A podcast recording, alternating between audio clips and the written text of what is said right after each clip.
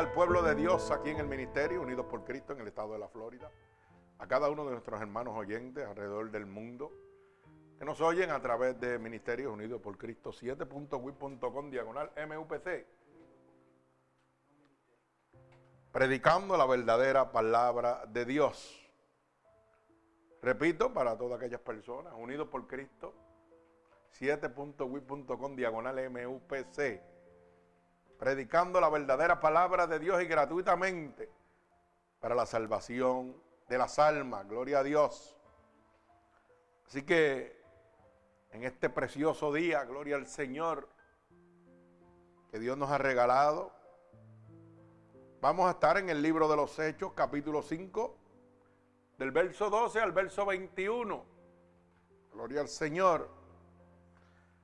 Y hemos titulado esta predicación La persecución del cristiano. Repito, la persecución del cristiano. Y se preguntará por qué este tema.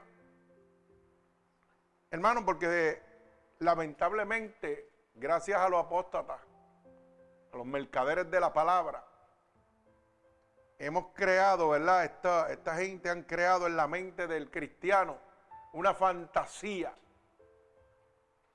donde simplemente presenta el reinado, gloria y prosperidad. Pero en ningún momento quieren hablar de la persecución, del precio que hay que pagar, de la obediencia que hay que someterse para ver la gloria de Dios. Y la Biblia de principio a fin habla que todos los siervos de Dios, todos, han tenido que pagar un precio, han sido perseguidos. E inclusive el mismo Jesucristo. Pero hoy le lavamos la cabeza a la gente, lamentablemente, diciéndole de que somos hijos de un rey, somos príncipes y lo que tenemos es derecho a la riqueza. O sea, cogemos una parte, pero la otra no. Aleluya. Qué lindo. Sonríe sin puede, como decía mi hermanito Gigi. Qué bonito. Hablamos de la riqueza, de los bienestares, pero no hablamos ah, de la gloria en medio de la prueba. De cómo vemos la gloria de Dios, cómo se obtiene la gloria de Dios. ¿Cómo me acerco yo a Dios? Mi alma alaba al Señor.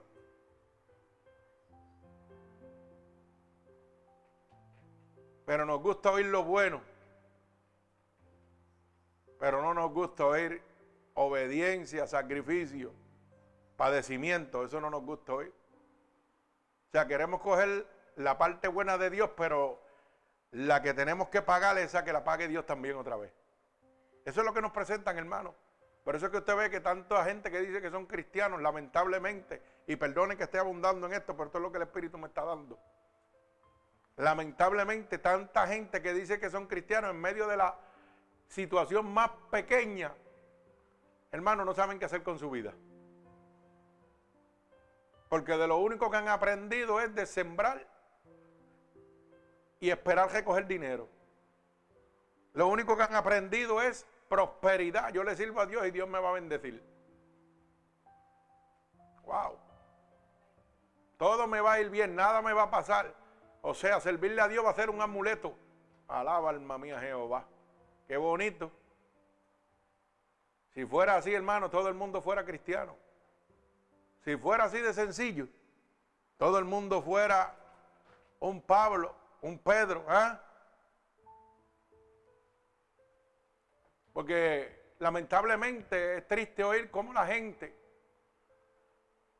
quieren imitar a Pablo por todas las cosas y milagros y cosas que sucedieron con el apóstol Pablo. Dios bendiga pero no quieren imitarlo en medio de la prueba. Alaba alma mía Jehová.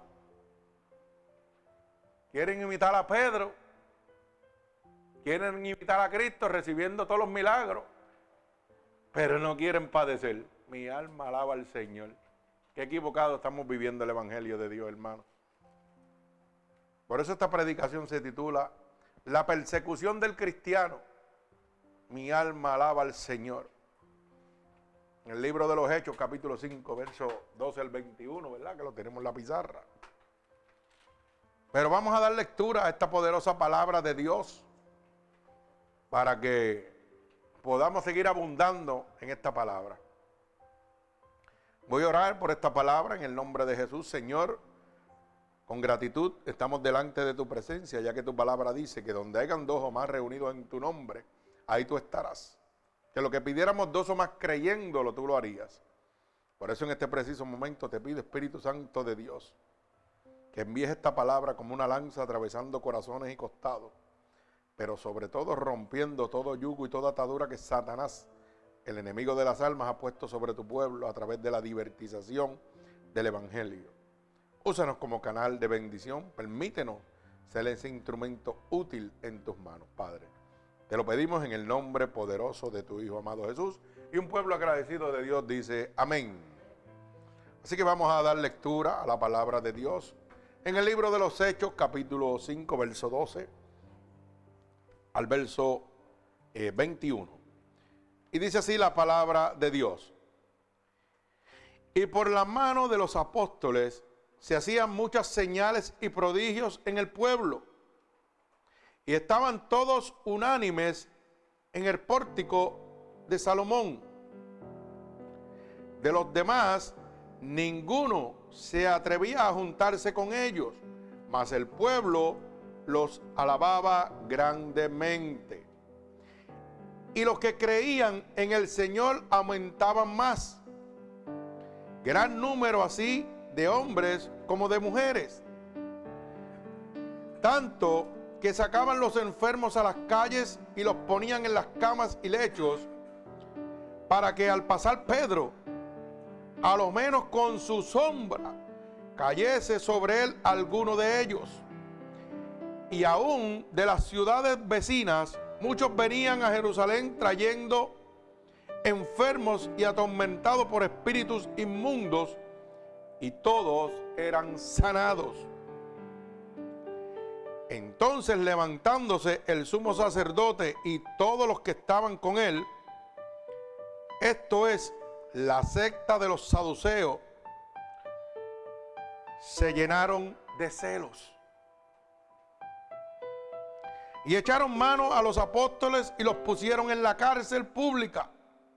Mas un ángel del Señor abriendo de noche las puertas de la cárcel y sacándolos dijo, id y puestos en pie en el templo, anunciad al pueblo todas las palabras de esta vida. Y habiendo oído esto, entraron en mañana en el templo y enseñaban. Entre tanto, y vinieron el sumo sacerdote y los que estaban con él, y convocaron al concilio y a todos los ancianos de los hijos de Israel y enviaron a la cárcel para que fuesen traídos. Mi alma alaba al Señor. Y si seguimos este texto bíblico, vamos a encontrar de que cuando los ancianos y la gente del concilio fueron a buscar, ¿verdad? A Pedro, la cárcel estaba vacía ya que Dios había enviado un ángel para librarlo. Gloria al Señor. El Señor añada bendición a esta poderosa palabra que Dios ha entregado en este día para nosotros. Pero fíjense que lo primero que vemos, como dice el verso 12, y por la mano de los apóstoles se hacían muchas señales y prodigios en el pueblo. Y estaban todos unánimes en el pórtico de Salomón. O sea, que lo primero que vemos es la descendencia del poder de Dios sobre un hombre escogido por Dios. Cómo Dios puede derramar poder sobre toda aquella persona que es llamado por Dios. Pero fíjense que hay una palabra importante al culminar ese verso que dice que estaban todos unánimes para que el poder de Dios pueda ser manifestado en algún lugar, en algún templo, en una iglesia, hermano. No puede haber dispersión. Tenemos que estar todos en un mismo espíritu. Gloria al Señor, en un mismo sentir. Tenemos que estar todos juntos, no dispersados. hoy el pueblo de Dios a causa de la divertización del Evangelio, o sea, lo que significa de cambiar la verdad de Dios por los beneficios humanos, el pueblo de Dios está dispersado. Por eso es que hay tantas religiones, por eso es que hay tantas iglesias, pero hay un solo Dios. Pero hay diferentes maneras de pensar. ¿Por qué? Porque nos ha inculcado en la cabeza que solamente debemos recoger de Dios lo bueno, el poder, la gloria, los milagros, la sanación, y ya con eso basta. Y todo el mundo anhela lo que tenía Pedro, porque dice aquí la palabra claramente, ¿verdad? En el verso 15, que la sombra de Pedro, el pasado, oiga, Pedro tenía tanta unción del Espíritu de Dios que no tenía ni que tocar la gente que solamente la sombra de él sanaba, que solamente la sombra de él libertaba a los endemoniados. Mi alma alaba al Señor. Pero Pedro no andaba solo. Pedro andaba con doce apóstoles que habían sido escogidos por Dios. Y estaban todos unánimemente. Lo que no hay hoy en día, hermano. Si todos los pastores tuvieran la misma visión, hermano, el mundo sería diferente. Pero lamentablemente se está predicando un evangelio de apostasía, de riqueza, de comodidad y no de salvación. Hoy la gente quiere buscar a Dios por beneficio como si fuera un amuleto, como si fuera un crucifijo que usted se pone para, oiga, que el diablo no lo toque. Y mucha gente que dicen cristianos, ah, sí, pero yo hago lo bueno, pero pego. y soy cristiano. Alaba alma mía Jehová. La Biblia dice lo contrario, primera de Juan. Capítulo 3, verso 8. Dice que el que practica el pecado es del diablo, no es de Dios. Pero ellos se lo creen. Mi alma alaba al Señor. Pero la culpa la tenemos, y me incluyo, ¿verdad? Porque al ser pastor, pues tengo que decir los pastores. Mucha gente que ha cambiado la palabra de Dios. Por eso es que usted ve cuando una persona dice que es cristiano y le llega una pequeña situación, ¿sabe qué sucede, hermano? Cuando no está en la roca que es Cristo, se vuelve una porquería. El mundo lo coge y lo esbarata. Fácil, bien suave.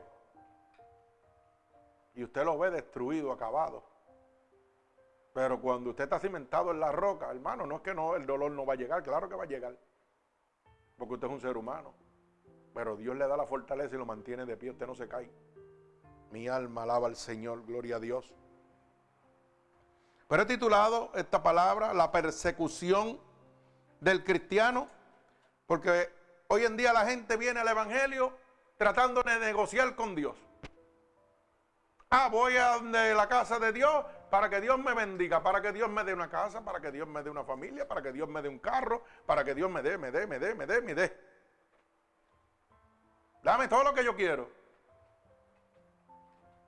Pero cuando Dios le dice, sí, yo te puedo dar todo lo que tú quieres. Pero busca el reino de Dios y su justicia primero y todas las cosas te las voy a dar.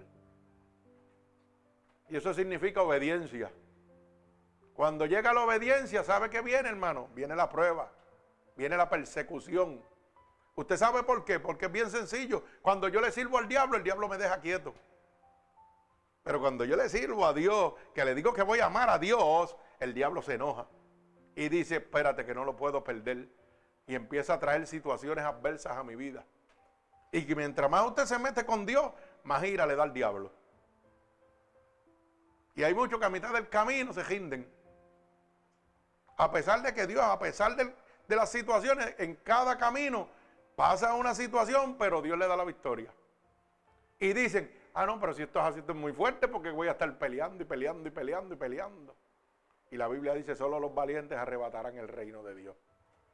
Mi alma alaba al Señor. ¿Cómo voy yo a dejar al alma más poderosa que existe, que se llama Jesucristo de los ejércitos? ¿Mm? Bendito sea el nombre de mi Dios Todopoderoso. Pero como dije al principio, la persecución del cristiano, desde el principio del Evangelio, todos los hombres de Dios han sido perseguidos. Pablo, Mateo, Marcos, Lucas. Pero nos enseñan a buscar a Pablo en lo bueno nada más. Pero cuando llega la persecución de Pablo, todo el mundo se calla. No, eso yo no lo quiero. Yo quiero hacer lo que hacía Pablo. Yo quiero sanar al enfermo. Sí, pero es que para sanar al enfermo tienes que someterte. Tienes que obedecer a Dios. Tienes que pagar un precio. Y tan pronto tú decidas pagar ese precio, el diablo no se va a quedar tranquilo. Va a empezar una persecución diaria contra ti. Ah, pero eso no me gusta. Yo quiero nada más sanar al enfermo, echar el demonio fuera y que Dios me bendiga, que Dios me dé la gloria. Pero lamentablemente, ¿por qué pensamos ese pensamiento? ¿Sabe por qué? Por los mercaderes de la palabra, por las iglesias falsas. Que solo nos hablan de riqueza, comodidad, prosperidad. Y nos crean en nuestra cabezota una imagen, mire, como que venir a Dios es un gozo. Sí es un gozo, pero hay que, hay que padecer también. Mi alma alaba al Señor, gloria a Dios. Por eso vemos que claramente nos dicen, fíjese que lo mismo que está sucediendo hoy en día sucedió hace años. Cuando usted predica la verdad de Dios, ¿sabe qué? Las otras iglesias se molestan y se levantan y tratan de pelarlo usted como el guineo. Créalo. Lo cogen a usted, quieren hacer pedacito con usted porque no va conforme a los intereses de esas iglesias. Porque usted está predicando la verdad de Dios y ellos están predicando los guariquiqui, el dinero, la comodidad. Y dice aquí el verso 17, entonces levantándose el sumo sacerdote y todos los que estaban con él, oiga bien, esto es la secta de los saduceos, que dice que se llenaron de celos, lo mismo que pasa hoy en día. Cuando hay un ministerio pequeño, está lleno del poder de Dios y las almas se convierten. ¿Sabe lo que pasa con estos mercaderes de la palabra? Se llenan de celos, de ira, de contienda. Y pegan a tirarle y tratan de boiquear a uno por la, por la computadora y por todo. Y que tus predicaciones no salgan. Porque eso no le conviene a ellos. Porque la palabra dice que la verdad nos hace libres. Y cuando la gente conoce de que, oiga, Usted lo que tiene que darle a Cristo es su alma y su espíritu, no es su riqueza. Eso no le gusta oírlo. Eso no trabaja bien. Así que los celos se levantan, la ira se, se, levanta. Y la pregunta es la siguiente, ¿quién es el que se levanta contra Dios? Satanás. No hay otro que se levante contra Dios más que Satanás. Así que me parece que Dios está hablando claro. Gloria al Señor. Y dice la palabra que echaron mano a los apóstoles y los pusieron donde? En la cárcel. O sea que este paquete viene con premio. Viene con una parte buena y con una parte menos buena. Oiga bien la palabra que le estoy diciendo. No mala, no mala, menos buena humanamente. Porque espiritualmente viene lleno de bendiciones. Porque los apóstoles fueron encarcelados. Oiga bien, tuvieron que padecer que los llevaran a la cárcel. Pero dice la palabra que Dios envió un ángel y lo sacó. Mi alma alaba al Señor. Pero tuvieron que padecer, tuvieron que pasar por el proceso de ser arrestados y ser encarcelados. Pero dentro de la cárcel no sufrieron. Porque Dios envió un ángel y los libertó. Mi alma alaba al Señor. Pero tuvieron que pasar el proceso, hermano. Usted tiene que pasar un proceso también. Todos nosotros tenemos que pasar un proceso, una persecución. Y muchas veces la persecución va a venir de la propia iglesia. De los mismos que predican el Evangelio afuera. Mi alma alaba al Señor. Bendigo su santo nombre. Pero dice el verso 19, mas un ángel del Señor abriendo de noche las puertas de la cárcel, sacándolo, dijo, oiga, te voy a sacar pero no te voy a sacar para que te tires a un lado a no hacer nada. Es para que sigas la obra que te he encomendado. ¿Y de qué está hablando? De la protección de Dios, hermano. De que cuando el diablo se levanta contra ti, Dios pelea por ti. Que tú no tienes que pelear, que tú tienes que dejarlo y seguir haciendo la obra de Dios obediente a lo que Dios te ha dicho. Imagínate que los apóstoles en ese momento hubieran dicho, vamos a coger la jujilanga que ya nos libramos de una, pero en dos no nos vamos a librar. ¿Usted se imagina eso? No, no, Dios le dijo, id y seguir haciendo su trabajo, su labor. Y en cada padecimiento yo voy a estar con ustedes. Ustedes no van a ser torturados. Por eso dice la palabra de Dios que cuando estamos llenos de la presencia de Dios, el diablo no nos puede tocar. Pero no dice que no va a llegar al lado de nosotros. Claro que va a llegar. Va a llegar. Porque yo para ver la gloria de Dios tengo que padecer, hermano. Mi alma alaba al Señor como padeció Jesucristo. Mi alma alaba al que vive. Desde el principio la iglesia ha tenido que soportar las más grandes persecuciones. Los cristianos han sido asesinados como ahora. Oiga bien, hoy en día vamos a darle gloria a Dios porque a nosotros aquí todavía podemos predicar el Evangelio libremente. Pero váyase a África. Mire hermano, yo he visto videos en África donde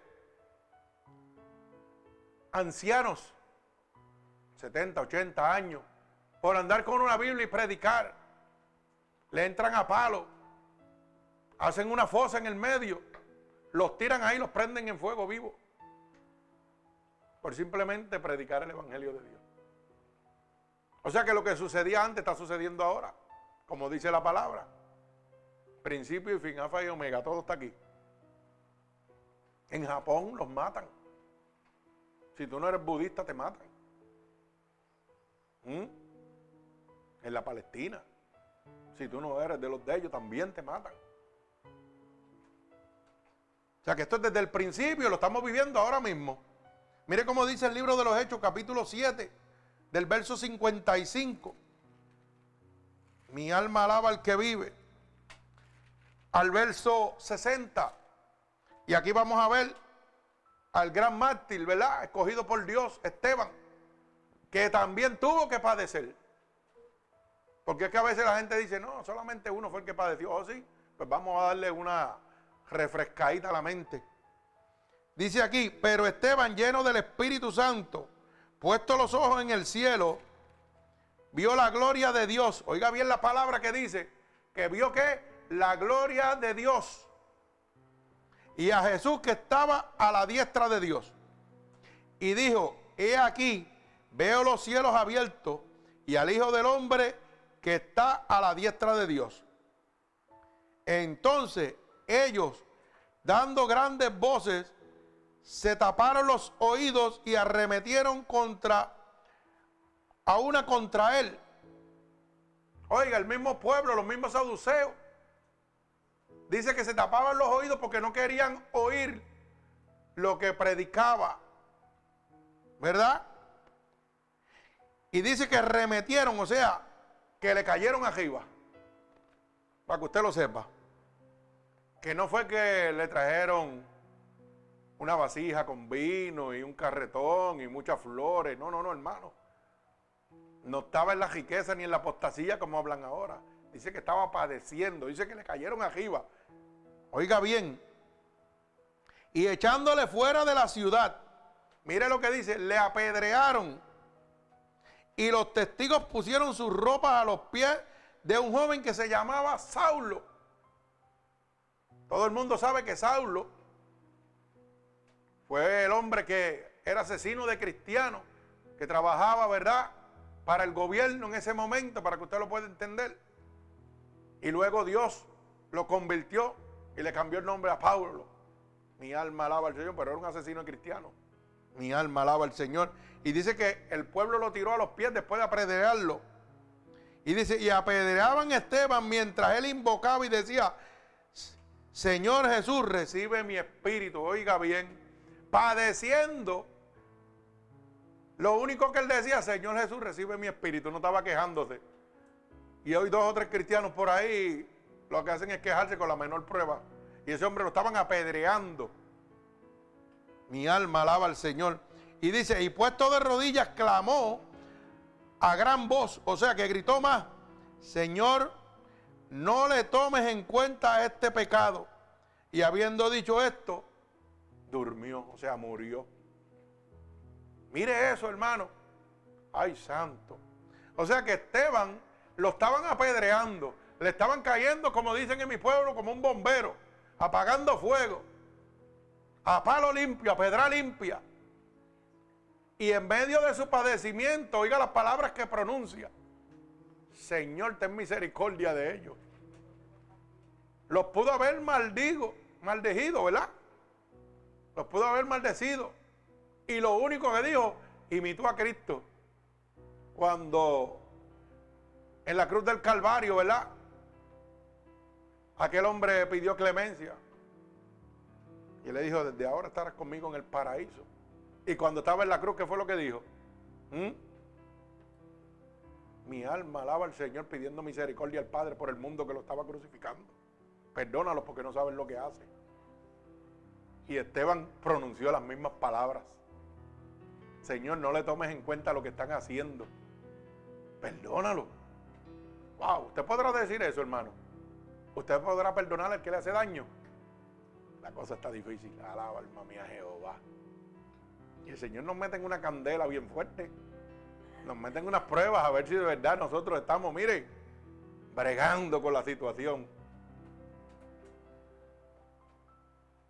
Porque mire que a mí me hacen daño, hermano. Amigos, familiares. De una manera que usted no se imagina. Terrible. Y Dios me da esa paz y tranquilo, en baja. Y que a uno por segundo le da como contustiar y acelerarse, seguro que le da. A Dios le dio ira también. Pero mire, tranquilo, dejamos las cosas en las manos de Dios.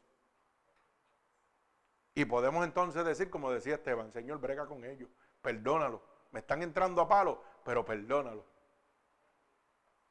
O sea que Dios nos está dando una gran enseñanza. También el libro de los Hechos, capítulo 8, más adelante, verso 1 y verso 3. Mire cómo dice. Y Saulo consentía en su muerte. O sea que Pablo, ¿qué hacía? Que en ese momento se llamaba Saulo, que era el asesino de cristianos. Dice que lo consentía, que él aprobaba la muerte de Esteban. Mi alma alaba al Señor. Gloria a Dios. Y en aquel día hubo una gran persecución contra la iglesia que estaba en Jerusalén y todos fueron esparcidos por las tierras de Judea y de Samaria, salvo los apóstoles y los hombres piadosos que llevaron a enterrar a Esteban e hicieron gran llanto sobre él.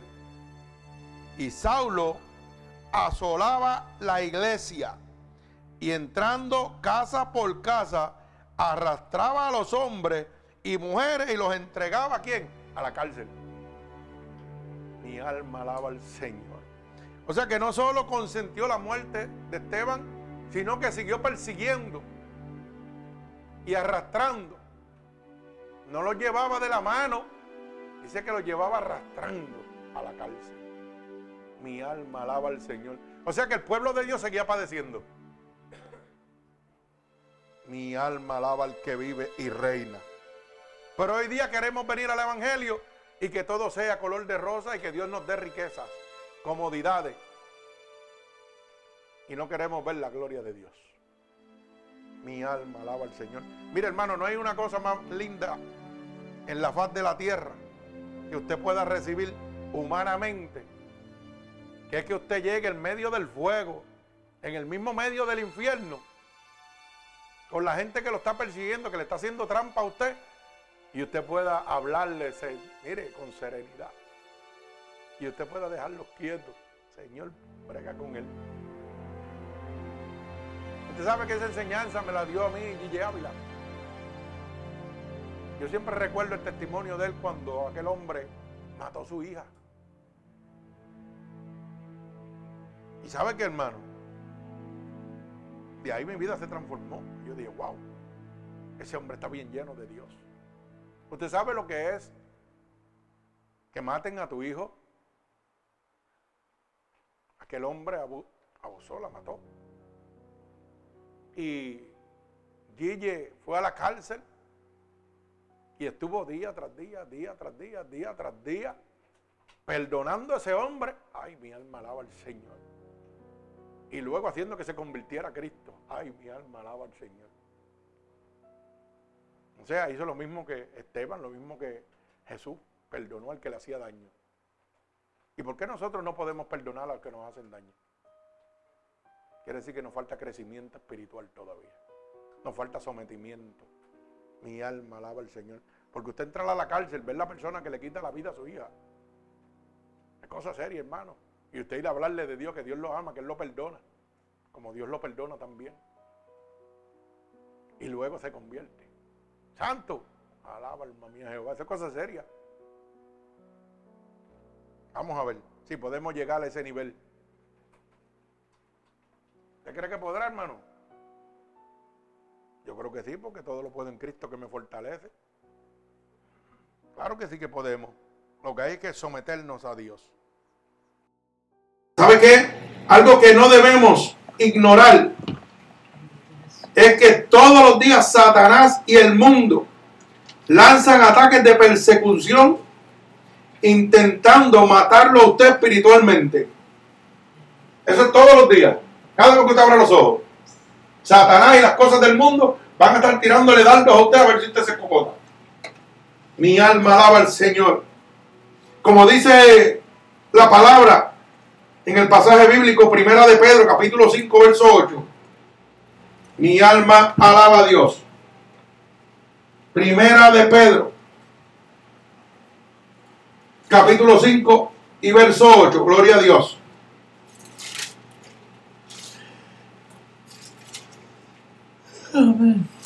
Bendigo tu santo nombre. Dice, sed sobrios y verá porque tu, vuestro adversario, el diablo, como león rugiente, anda alrededor del, del mundo buscando a quien devorar. Mi alma alaba al Señor. O sea que no debemos ignorar ni un solo segundo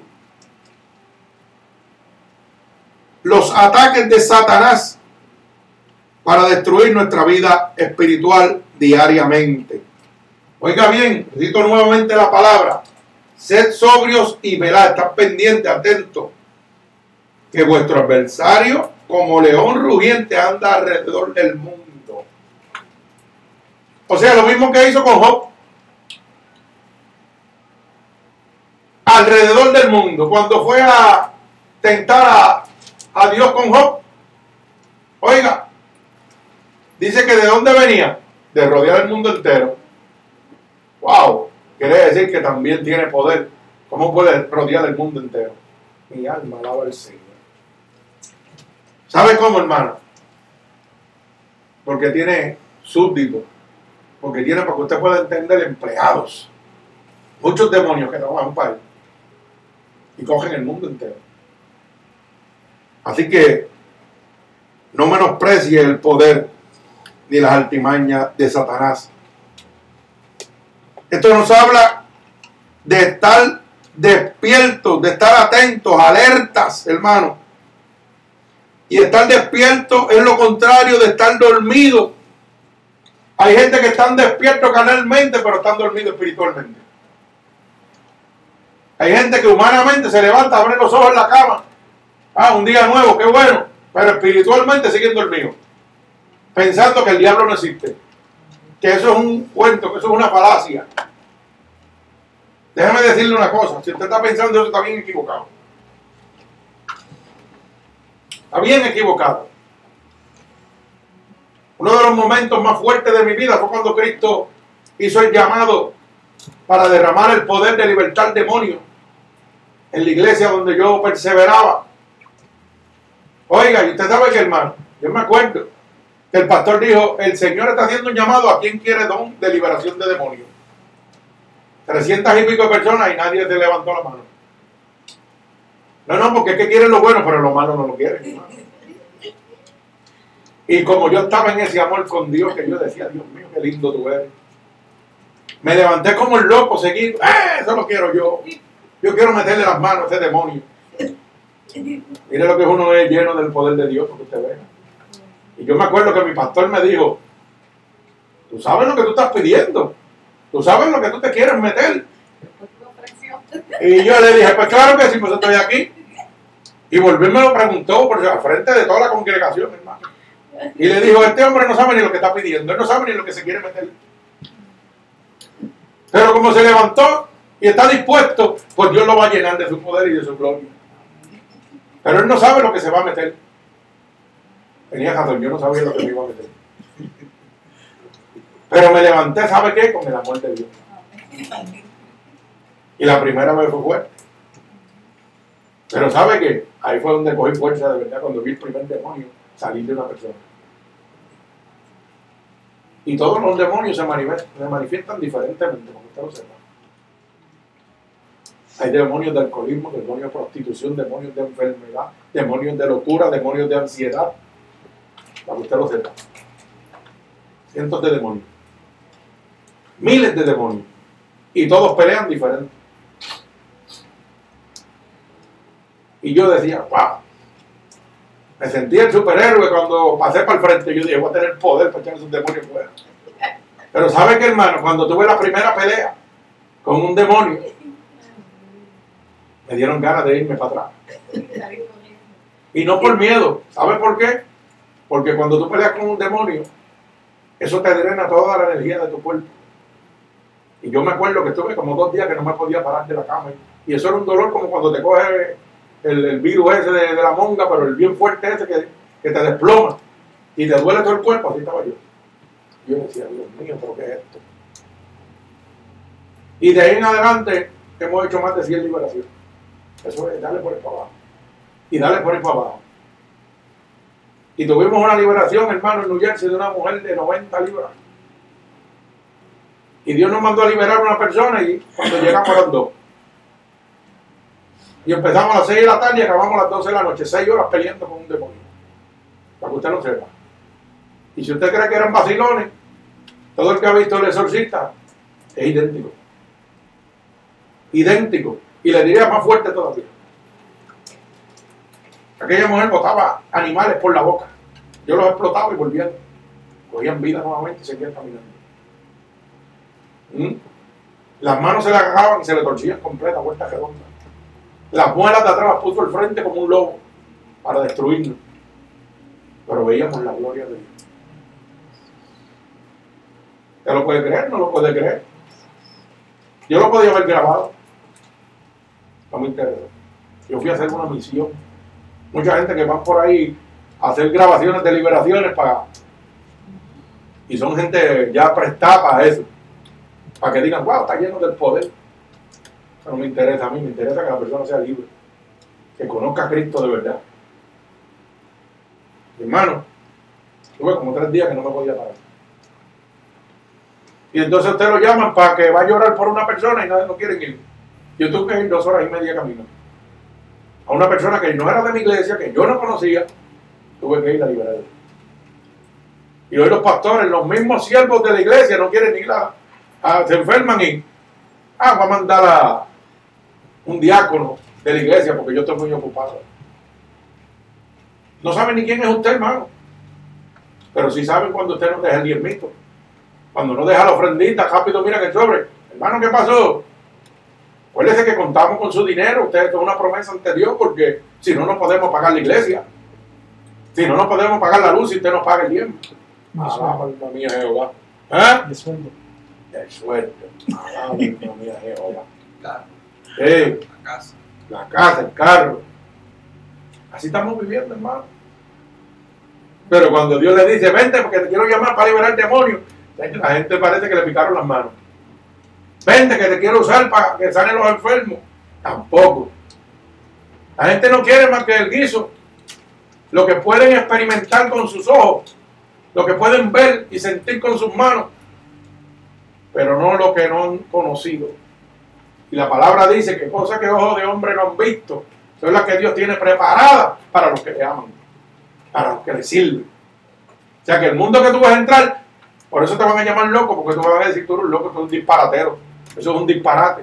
Pero cuando el diablo te coja, yo también te voy a decir, no, el diablo es un disparate. Vete y busca el que te decía que no existe. A ver si es verdad. ¿Mm? ¿Usted piensa que una persona que se quita la vida de la noche a la mañana es porque le dio una depresión? Son disparates, hermano. Eso es un demonio de suicidio que le entró a esa persona. ¿Y a qué vino el demonio? Matar, hurtar y destruir, dice la Biblia. Primero te va a jugar la paz. Te va a llevar a la destrucción para que tú te quites la vida. Mi alma alaba a Dios. Dios es bueno. Para siempre es su misericordia. Así que hay mucha gente que están despiertos carnal, pero están dormidos espiritualmente. Una iglesia, oiga, que esté despistada, que esté aislada, que esté débil, que esté enferma, es una presa fácil para Satanás. Y la Biblia dice que si un ciego guía hacia otro, todos caerían en el mismo hoyo. Así que todos los feligreses que están ahí van para el mismo sitio. Están muertos, están débiles, están liquidados. Cuando usted está en un templo que no se habla de salvación, del poder de Dios, del amor, de la misericordia de Dios, mire hermano, usted está perdido. Usted está perdido, está a la merced del diablo, totalmente. Por eso es necesario que nos mantengamos vigilantes en oración y en comunión con Dios. Oiga, lo menos que hacemos. ¿Usted sabe por qué? Porque cuando nosotros queremos estar un minutito con Dios, llega el vecino, el amigo, el primo, el familiar, y dice, ven acá, negro, que hay un parisito allí más bueno, hay un lechoncito allí más bueno, unos guineitos y vainas y qué sé yo. Y la mente se alimenta y el estómago se agita. Y dice, ah, pues ahorita breco con Dios, déjame ir a comerme esto primero. Ah, es así, ¿usted cree que son vacilones? Es así, estoy hablando en serio. Mira qué cosa hoy, voy para allá primero. Pero la Biblia dice que hay que darle primario a Dios. Dele primario a Dios, después dejarte de lechón, de guineo, de todo lo que usted quiera. El día no tiene 24 horas. Mire si el, diablo es astuto. ¿Qué te cuesta darle una hora antes de irte? No, porque es a las 3, pues tonto, levántate a las 2, le da una hora a Dios y te va a las 3. Ah, no, que no me da tiempo, se lo doy de noche cuando me cueste. En serio. Y el diablo sigue jugando con nosotros.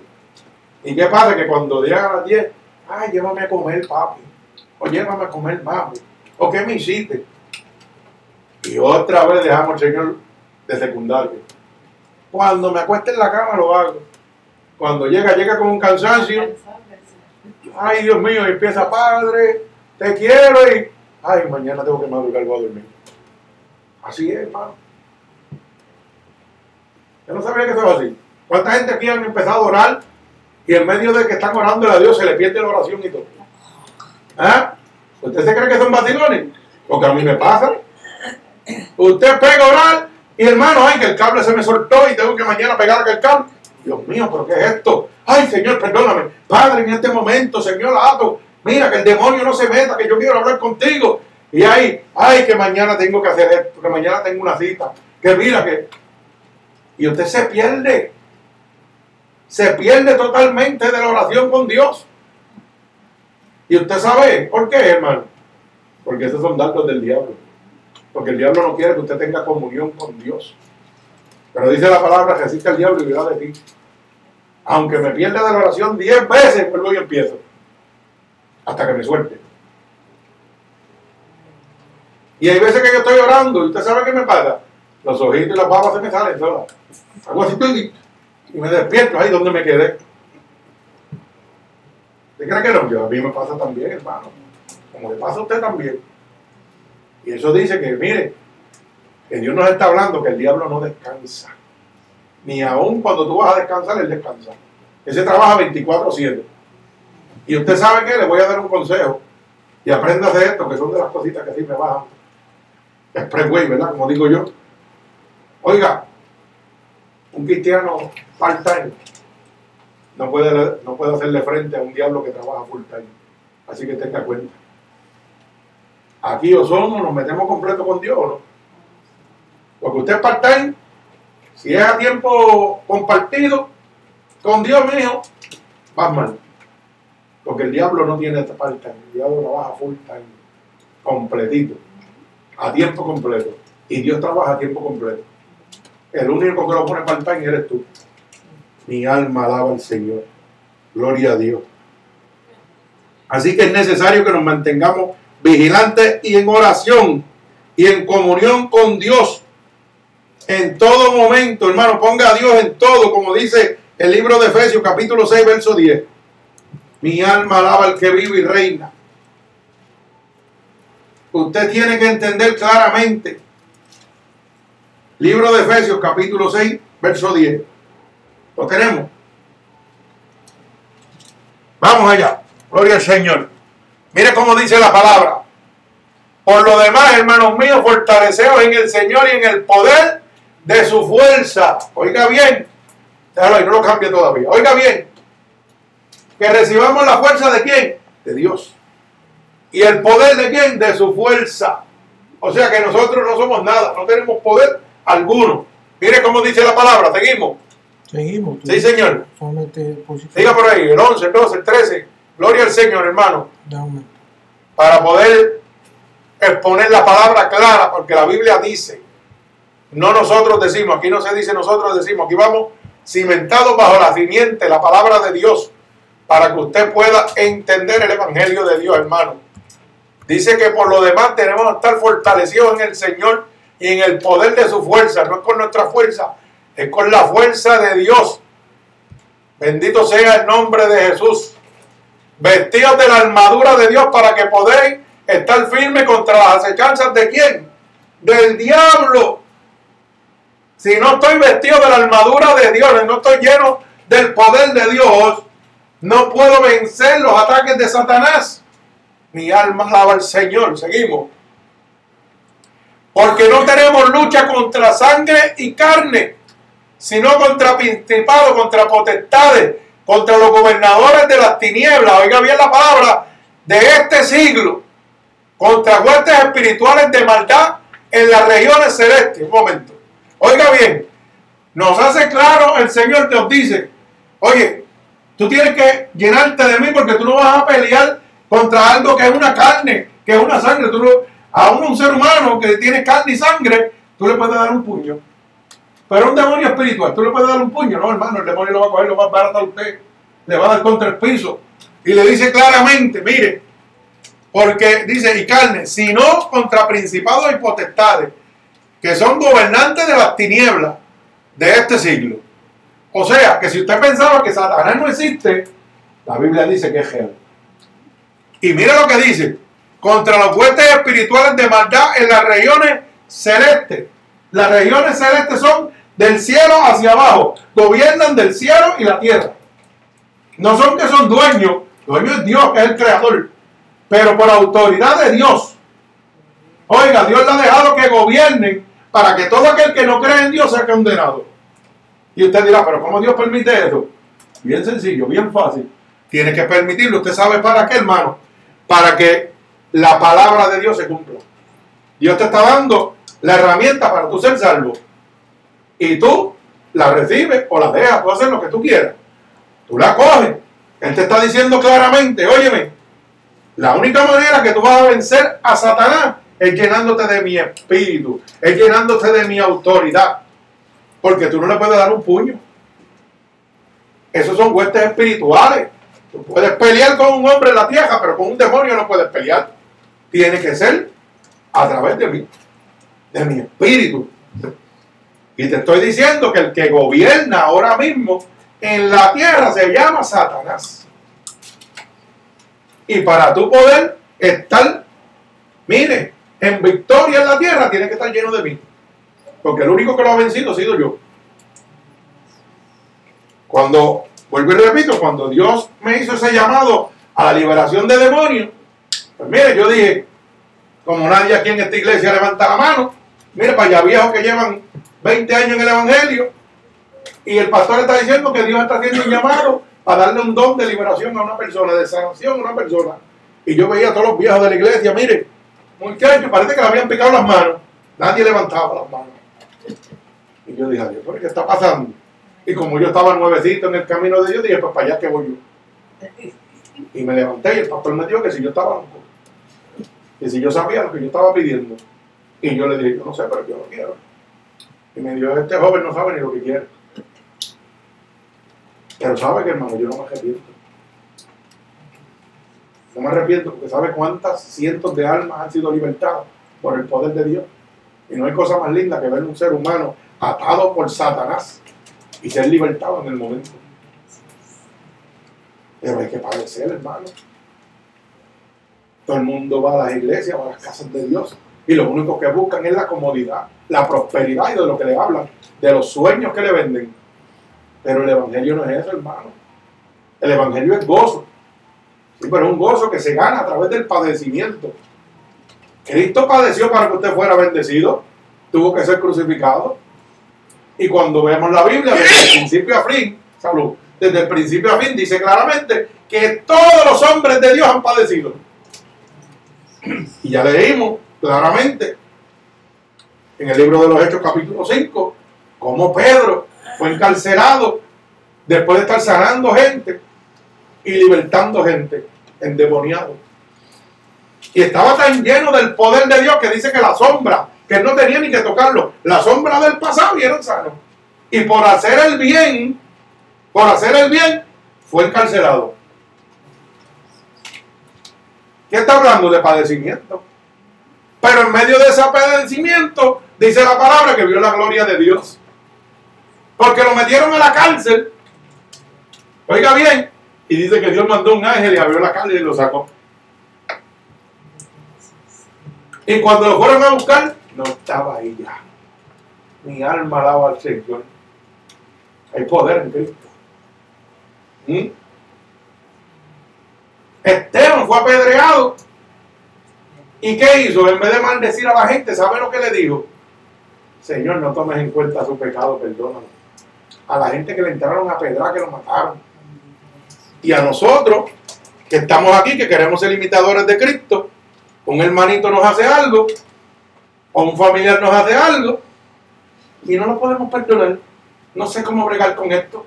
Alaba, alma mía, pero digo que soy cristiano. ¿Cómo es eso? Explíqueme, porque no lo entiendo. Entonces Dios nos perdona, pero nosotros no podemos perdonar. Se nos hace fuerte perdonar. ¿Cómo es eso? Mi alma alaba al Señor. Dios es bueno. Para siempre su bendita misericordia. Pero ¿sabe qué? No sumertirme al diablo, el diablo es real. No no es ningún juego, es una realidad. Tenemos que estar despiertos. No podemos estar dormidos, hermano. Vuelvo y repito, hay gente que está despierto carnalmente y caminan, pero espiritualmente están dormidos totalmente. Hay gente que piensa que el diablo es una mentira, que eso no existe. Yo le puedo probar lo contrario. Y no porque la Biblia lo dice, porque yo lo he vivido. Más de 100 liberaciones con diferentes personas y diferentes demonios. ¿Te lo crees? Lo puede creer, no lo quiere creer, no lo ese es su problema. Es una realidad. Bendito sea el nombre de Dios. El libro de Efesios capítulo 6, verso 10 nos dice que es una realidad. La boca de Dios, la Biblia dice que el diablo es real. Y que yo tengo que vestirme de la armadura de Dios para poder resistir los dardos del maligno, hermano. Si usted piensa que se está cayendo, que todo se está desplomando, Dios le está diciendo es momento de que te llenes de mi armadura. Es momento de que te rindas a mí totalmente. Es momento de que te pongas mi armadura para que puedas resistir todos los ataques de Satanás. Lo mismo que hizo Pedro. Se vistió de la armadura de Dios, hermano, y mire, todos los ataques los resistió. Mire, el enemigo común de todo cristiano se llama Satanás. No hay otro. Usted no tiene enemigo en la tierra humanamente, hermano. El único enemigo que usted tiene se llama Satanás. Ese es el enemigo común de todo. Aquel que es cristiano. Es enemigo de aquel que todo, aquella persona que haya hecho una amistad con Dios.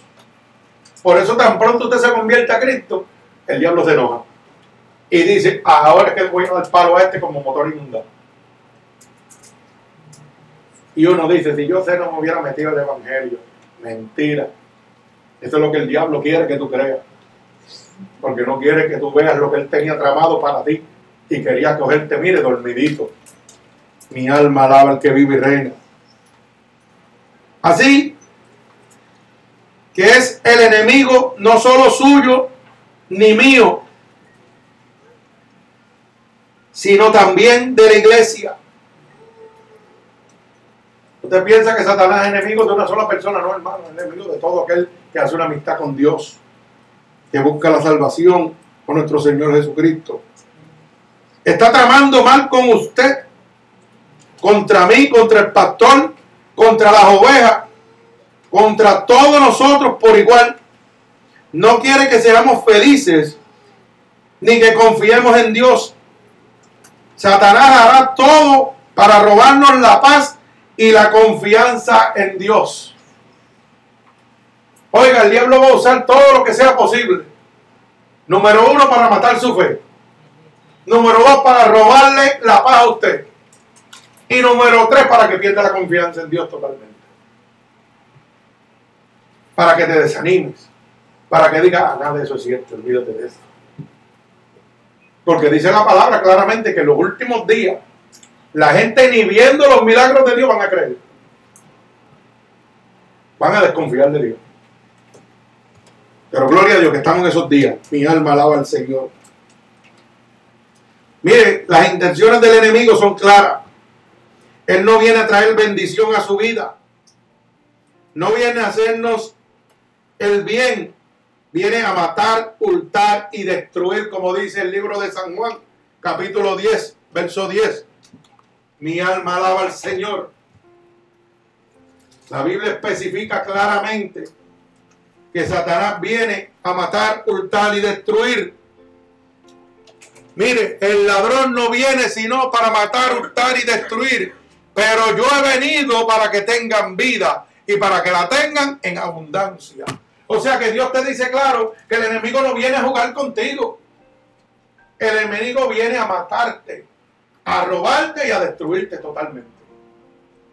Por eso es que usted ve que cuando una persona entra en una situación de lo que le llaman ahora y que la depre, depre mentira, eso es el diablo. Pasa que el diablo ahora le pone el nombre bonito. Mire que depre, sí, depre. Se mató por depre, no, se mató porque el diablo fue el que lo intentó a matarse. Porque ningún ser humano por instinto propio se puede matar. ¿Usted sabía eso? Porque lo más miedo que le tiene un ser humano es la muerte. ¿Usted no se ha dado cuenta? Porque lo más que usted le tiene miedo es a la muerte. Y entonces usted me decir que tú te a quitar la vida. Mentira, hermano. Es porque un poder sobrenatural está sobre usted. Y la Biblia dice que queriendo hacer lo bueno hago lo malo. Porque lo malo mora en mí. Mi alma alaba al que vive y reina. Dios es bueno y para siempre su misericordia. Mire, el diablo ha sacado todo de su, de su arsenal contra la iglesia y contra todo aquel que siga a Dios. Usted sabe lo que es arsenal. Es un arsenal es donde yo tengo toda la provisión de almas mías. Y hoy, hoy, este día que usted está viviendo, esto que usted está oyendo hoy, Dios le está diciendo un mensaje. El diablo ha sacado todas sus almas afuera. Todos los demonios están afuera, hermano, hoy día. Principado, huestes de maldad, principado, oiga, eh, las potestades, las malicias. Y yo le hago una pregunta a la iglesia. ¿Quiénes de ustedes no han sentido en la noche algunas cositas como que no están claras? Como que, como que vi una sombrita por ahí, o vi algo que pasó. Y después se le va de la mente. Todos lo hemos pasado. ¿Se sabe por qué? Porque eso se llama malicias. Y la malicia es el rango más pequeño que tiene Satanás entre todos sus súbditos. Ese es el primero que él manda. Y cuando tú lo ves por primera vez, dices, ah, como que vi algo. Pero cuando lo ves por segunda vez, como que sí vi algo. Pero cuando lo ves por tercera vez, ya empieza a inquietarte. Ay, no me atrevo a dormirme aquí. Me voy para el otro lado a dormir. Nena, vente, acuéstate conmigo que. O nene, ven, acuéstate. No te quedes viendo televisión que. Pero no le dice que es lo que estás viendo. Y entonces viene y manda otro más. ¿Y qué pasa? El ayudante que tú pides, sea tu marido, tu amigo, tu hermana, tu hijo, que tú le dices, acuérdate aquí conmigo. Y tú dices, ah, estando conmigo, él no va a venir y yo voy a tener fortaleza. Pero ¿qué pasa? Manda una malicia más grande que tal vez te mueve la sabanita. Créalo, hermano, nos estamos riendo, pero esto es una realidad. Y cuando le hacen así en la camita, usted cae con los pelos erizados. Y cuando mira para el ayudante suyo está joncando. Al que usted le pidió protección. ¿Y usted sabe qué pasa? que el que tenía que pedir- pedirle protección no le pidió, que era Cristo. Porque dice la palabra, resiste el diablo y huirá de ti. Clama a mí, yo te voy a responder. No clama a tu hijo, no clama a tu hermano, clámame a mí, porque el único que le puede meter las manos a él soy yo. Y la gente llama al vecino, al amigo, el primo, el tío, cuéntate conmigo, güey. Cuando Dios te dice, clámame a mí para que tú veas como el diablo sale cogiendo de aquí. Mi alma alaba al Señor. Pero gócete porque nos pasa todito, qué bueno es eso. Qué bueno es eso. Gloria al Señor. Hermano, el diablo no está jugando. Estamos en los tiempos finales, yo no sé si usted se ha dado cuenta. Ya no es solamente Guatemala, España, Italia, Japón, Rusia, Alemania. Todos esos volcanes están explotando uno detrás del otro. En cadena. La tierra se está abriendo. La palabra habla de eso en el libro de Mateo, capítulo 24. Que todo eso iba a pasar. ¿Me va entendiendo? Oiga bien, seguimos. Bendito sea el nombre de mi Señor Jesucristo. Pero miremos lo que dice el libro segunda de Corintios, capítulo 2 y verso 11. ¿Usted sabe por qué? Quiero que lleguemos ahí, segunda de Corintios, capítulo 2, verso 11. Dice claramente, para que Satanás no gane ventaja alguna sobre nosotros, pues no ignoramos sus maquinaciones. Oiga bien, porque es que hay que personas que piensan que el diablo no es real. ¿Cuánta gente hoy en día piensa que el diablo es una falacia? Un montón de gente. Pero la Biblia nos dice, no ignoren sus maquinaciones. El diablo es astuto, es el rey de la mentira. Se cuela por donde quiera. Bendito sea el nombre de Dios. Pero este pasaje nos habla de no darle ventaja al diablo, ignorando sus maquinaciones. O sea, ignorando qué le existe. La Biblia dice cómo Satanás actúa y lo compara como un león rugiente, como leímos ahorita en el libro de Pedro, ¿verdad? Que dice que Satanás está como qué? Como león rugiente, buscando la presa para devorarla. Fíjese, que la Biblia nos dice claramente que anda como un león rugiente, abriendo y buscando algo para devorar. Y yo le pregunto a usted si usted ha mirado cuando unos leones atacan a una jirafa. ¿Ustedes se han dado cuenta alguna vez? ¿Lo ha visto en televisión? ¿Qué es lo que hace un león o unos leones cuando atacan a una jirafa? Mire, lo primero que hacen es que los rodean. Vengan a darle vuelta.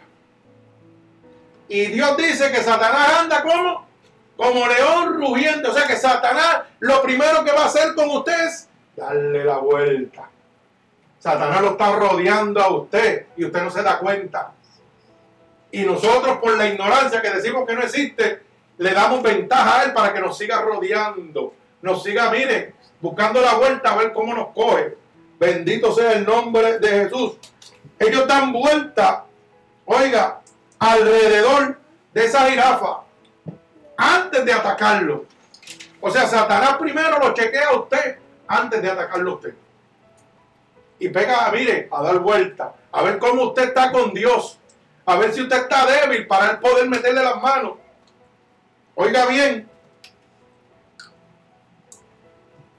ellos empiezan a dar vuelta detrás de la jirafa, así, la vuelta redonda, por la parte de atrás de la jirafa. Satanás nunca va a venir por el frente de usted. Satanás va a venir por la parte posterior, donde usted menos se lo espera. Bendito sea el nombre de Dios. Porque la parte de atrás de la jirafa es la parte débil. Igual que nosotros. La parte posterior de atrás de nosotros es débil. Por eso necesitamos la cobertura de Dios. Por eso necesitamos la armadura de Dios. Bendito el nombre de Jesús. Oiga, su parte trasera es la más débil. Cuando la jirafa está descuidada, lanzan su ataque porque saben que la jirafa no puede darle una patada. Así mismo hace con nosotros. Satanás cuando ve, mire, como el león que por la parte de atrás nosotros estamos descuidados, que no estamos con Dios, que hemos fallado, ¿sabe qué hace? Viene por la parte de atrás, como sabe que no lo podemos golpear, ¿por qué? Porque Cristo no está con nosotros. Porque el que pelea por nosotros se llama Jesucristo. Perdón. ¿Sabe qué dice?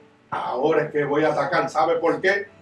Porque este que dice que siervo de Dios está blandito, está vulnerable, lo tengo débil. Ahora es que voy a atacar. Ahora él no me puede patear. Pero cuando yo estoy lleno del Espíritu de Dios, dice la palabra que el diablo no me puede tocar. Ahí es donde coge la primera palabra. Por eso es que usted no puede dormirse, usted no puede dejar, mire, quedarse en un estado de, de blandez. Usted tiene que estar llenándose de la palabra. Estar buscando cosas que edifiquen, no que no edifiquen. Porque si no, hermano, lo van a coger la zona vulnerable y Satanás va a acabar con usted. Bendito sea el nombre de Dios. Así que, ¿cómo describe Dios claramente a Satanás? Como el león rugiendo. Es un hombre, es un hombre y un demonio astuto. Nunca va a venir Satanás de frente. Va a venir con el engaño y por la parte de atrás. Como decimos en el refrán, me dieron la puñalada por la espalda. Aquel que yo creía que era mi amigo, aquel que yo creía que era mi familiar, me dio una puñalada por la espalda. No, ese no era tu familiar, ese no era tu amigo, ese era un trabajador de Satanás, ese era un súbdito de Satanás. Aprenda que el que no conmigo contra mí es el que no le sirve al a Dios, le sirve al diablo. Aprenda a tener los ojos de Cristo. La compasión y el amor de nosotros nos hacen ver a las personas diferentes. Por eso es que el león rugiente nos ataca por la espalda y nos destruye. Usted tiene que, número uno, pedirle a Dios discernimiento de espíritu. Para cuando una persona venga a su vida, no sea quien sea, familiar, amigo, vecino, el que sea, Dios le muestre cuál es la intención de esa persona en su vida. Dios le muestre, este es de Dios, este es del diablo. Cuídate de él. Porque a la larga te va a dar una puñalada por la espalda. Porque trabaja para Satanás, hermano. Tienen que tener mucha cuenta con eso. A veces nosotros, porque son nuestros hijos, decimos, no, no, no. Pero hijo del diablo, porque si no le sirve a Dios, hijo del diablo. Que el diablo no quiere nada bueno para mí. A la larga te va a dar una puñalada. Yo siempre a veces, fíjate, siempre pongo este ejemplo y me duele ponerlo porque es fuerte para la vida mía. Pero, eh, pues mi hermano es homosexual y la Biblia me dice claramente y me describe cuáles son las artimañas y cómo son. Y Dios me ha dicho siempre, siempre, y lo podemos ver en el libro de el Romano, Romanos capítulo 1, verso 28, 29, 30, dice claramente quiénes son, cómo son y cómo van a actuar. Y a pesar de que se presentan de una manera bonita, Dios me dice, no lo confíe, es engañador, tramposo, mentiroso, hurtador, alejador de males, oiga, desobediente a los padres, truqueros, tramposos, pero declaradito completo de la A a la Z. Pero entonces cuando yo veo la parte de la maldad, ya quiero decir, no, Dios te estás equivocado, no es así. ¿Y qué pasa? Que por no oír a Dios, recibo la puñalada. Y eso nos pasa a todos nosotros. La Biblia nos describe cada persona, cada ser humano. Lo podemos entender. Mire, ya que cambiaron la verdad de Dios por la mentira, honrando y dando culto a las criaturas antes que al Creador, lo primero que estas personas hacen es que echan a Dios al lado. Eso es lo primero que hacen. Y oiga bien, quiero quedar claro en esto. Yo no tengo nada en contra de estas personas. Yo no tengo nada en contra de ellos. Yo los amo, los quiero en el amor de Cristo. Y si vienen aquí, los recibo y oramos por ellos para que esos demonios se les vayan. Y si me piden consejería, les doy consejería también. Yo no tengo nada contra. Yo los amo en el amor de Cristo. Lo que estoy es especificando que Dios nos apercibe a nosotros para que nos cuidemos. Porque se presentan como ovejas, pero son lobos rapaces. Seguimos, el próximo verso. Bendito sea el nombre de Dios. Por esto Dios los entregó a pasiones vergonzosas, pues, sus, pues aún sus mujeres cambiaron el uso natural por el que es contra la naturaleza. Seguimos. Oiga bien, de igual manera, to, de, de igual modo, también todos los hombres dejaron el uso natural de la mujer, se encendieron en sus lascivias, unos con otros, cometiendo hechos vergonzosos, hombres con hombres y recibiendo en sí mismo la retribución debida a su extravío. O sea, las mujeres dejaron el uso natural, que es de estar compartiendo como Dios dijo como hombre. Y los hombres empezaron a unirse, hombre con hombre, mujer con mujer. Está hablando la Biblia. Esto es, claro, yo creo que usted entienda esto. Seguimos. Y dice, y como ellos no aprueban tener en cuenta a Dios, Dios los entregó a una mente reprobada para hacer cosas que no convienen. O sea, que no van a hacer cosas buenas. Seguimos. Pero Dios es más explícito. Dice, mire lo que dice. Oiga bien para que lo entienda. Estando atento de toda injusticia. Lo primero que son injustos.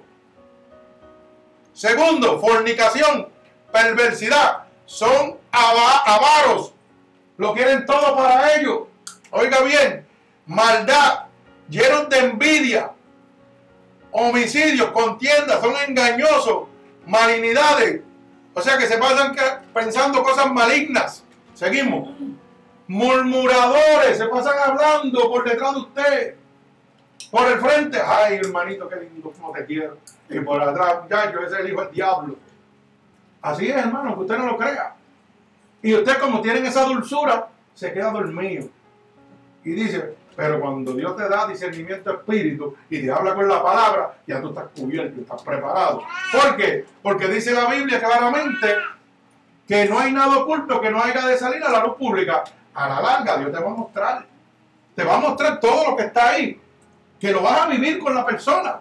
Seguimos, dice murmuradores, detractores, aborrecedores de Dios. Oiga bien, dice que aman a Dios y ahora tienen hasta sus pastores y sus iglesias. Hay que respetarlo, eso es su decisión. Pero Dios lo que está con esto es apercibiéndonos a nosotros para que no caigamos. No es para que tengamos juicios contra ellos, ni los despreciemos, ni los echemos al lado. Yo les digo, yo tengo amigos homosexuales y, lesbianas que son muy buenas personas conmigo y yo los trato como los trato cualquier persona. Oiga bien, yo quiero que te entienda eso, porque la gente rápido mal, malinterpreta y cambia la palabra. Esto Dios lo está diciendo para que nosotros nos cuidemos y no caigamos en los trucos de ellos. ¿Ok? Dice, son soberbios, son altivos. Y usted me pregunta a mí si algunos de ellos no son altivos. Dígamelo, porque todos los homosexuales o lesbianas se creen que son ricos siendo pelados. Todo, eso es una actividad que eso olvídate, una cosa seria. Se pasan inventando. Va, va, va, cosas falsas, inventando trucos y inventores de males, desobedientes a los padres. Alaba alma mía Jehová. Seguimos necios, desleales, sin afecto natural, implacables y sin misericordia. Yo quiero que usted aprenda esa palabra. No tienen misericordia. Si quieren destruirlo usted, lo van a destruir sin temor ninguno. No crea que porque su hermano, no crea que porque su papá, porque su tío, lo va a destruir a usted sin temor ninguno, porque no tienen misericordia con nadie. Oiga bien, impacables y sin misericordia. Seguimos quienes habiendo entendido el juicio de Dios que los que practican tales cosas son dignos de muerte, no solo las hacen, sino que también se complacen con los que las practican. O sea, no solo ellos lo hacen, sino con todo que hace lo mismo, que viven en ese mismo mundo. Chacho, son, olvídate. Usted no sirve, el mundo es el de ellos. Pero, vuelvo y repito, esto no es para que usted lo juzgue, esto no es para que usted lo separe, esto no es para que usted lo eche a un lado, porque son seres criados por Dios, que tienen un corazón y Dios lo llama a usted a servirle. A mí, si como una vez me preguntaron, yo creo que Jenny fue que me preguntó, pastor, si vinieran, ¿verdad? Si vinieran dos homosexuales o algo, ¿usted lo recibe? Claro que yo lo recibo, ¿por qué no? En la casa de Dios. Aquí no se hace sesión de personas. Que salga como entró es bien diferente. O que no vuelva más, tiene dos opciones. O ser cambiado por el Espíritu y quedarse o no volver más pero va a conocer la verdad. ¿Entiendes? Pero no lo podemos rechazar, lo amamos, lo queremos. Son creación de Dios, igual que usted y yo. Si yo lo rechazara, es como, es como si yo me hubiera rechazado a mí. ¿Sabe por qué, hermano? Porque el pecado de ellos era igual que el mío. Ellos pecaban en una situación, yo pecaba en otra. Pero la conclusión era la misma, era la muerte en Cristo. Yo me iba con Satanás. Yo por mentiroso adúltero me iba con Satanás. Y ellos por homosexuales se van con Satanás. Por el bien se van con Satanás. No hay diferencia en el pecado. La conclusión es la misma, hermano. Así que tenemos que ser sabios y entendidos. Mi alma alaba al Señor. Bendito sea su santo nombre. ¿Por qué le digo esto, hermano? Porque sabe que estamos viviendo una, una humanidad en este momento donde yo diría que más del 60% de la humanidad, usted va a tener un encontronazo porque ya están tomando el control de todo. Y usted tiene que ser astuto. Para cuando usted vaya a una agencia del gobierno, encuentre uno de frente, usted sabe que Dios te está diciendo, oye, no va a trabajar a favor tuyo.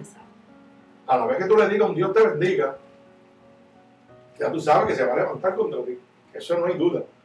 No te va a ayudar. Mejor ayuda a un demonio que ayudarte a ti. Entonces nosotros tenemos que ser sabios. No todo el que dice Señor, Señor entra al reino del cielo. Mucha gente que dice, ah, yo soy de Dios, yo voy a la iglesia, yo visito. Esto es un demonio. ¿Por qué? Porque si Dios me dice que si tú mientes eres un demonio, pues yo tengo que cuidarme de ti. Sea tu papá, sea tu tío, sea tu hermano, pero es un demonio, yo tengo que cuidarme de ti. Punto. Ah, pastor, que eso está fuerte. No. Eso lo dice el papá, el jefe, el que sabe. ¿Por qué? Porque aún tú siendo mi familiar me vas a traicionar. ¿Lo vas entendiendo?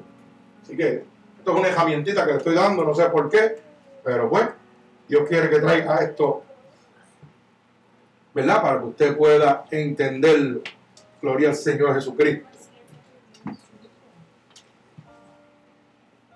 Mire, algo que tenemos que reconocer de Satanás, y estamos culminando, es que debemos entender que Satanás es persistente.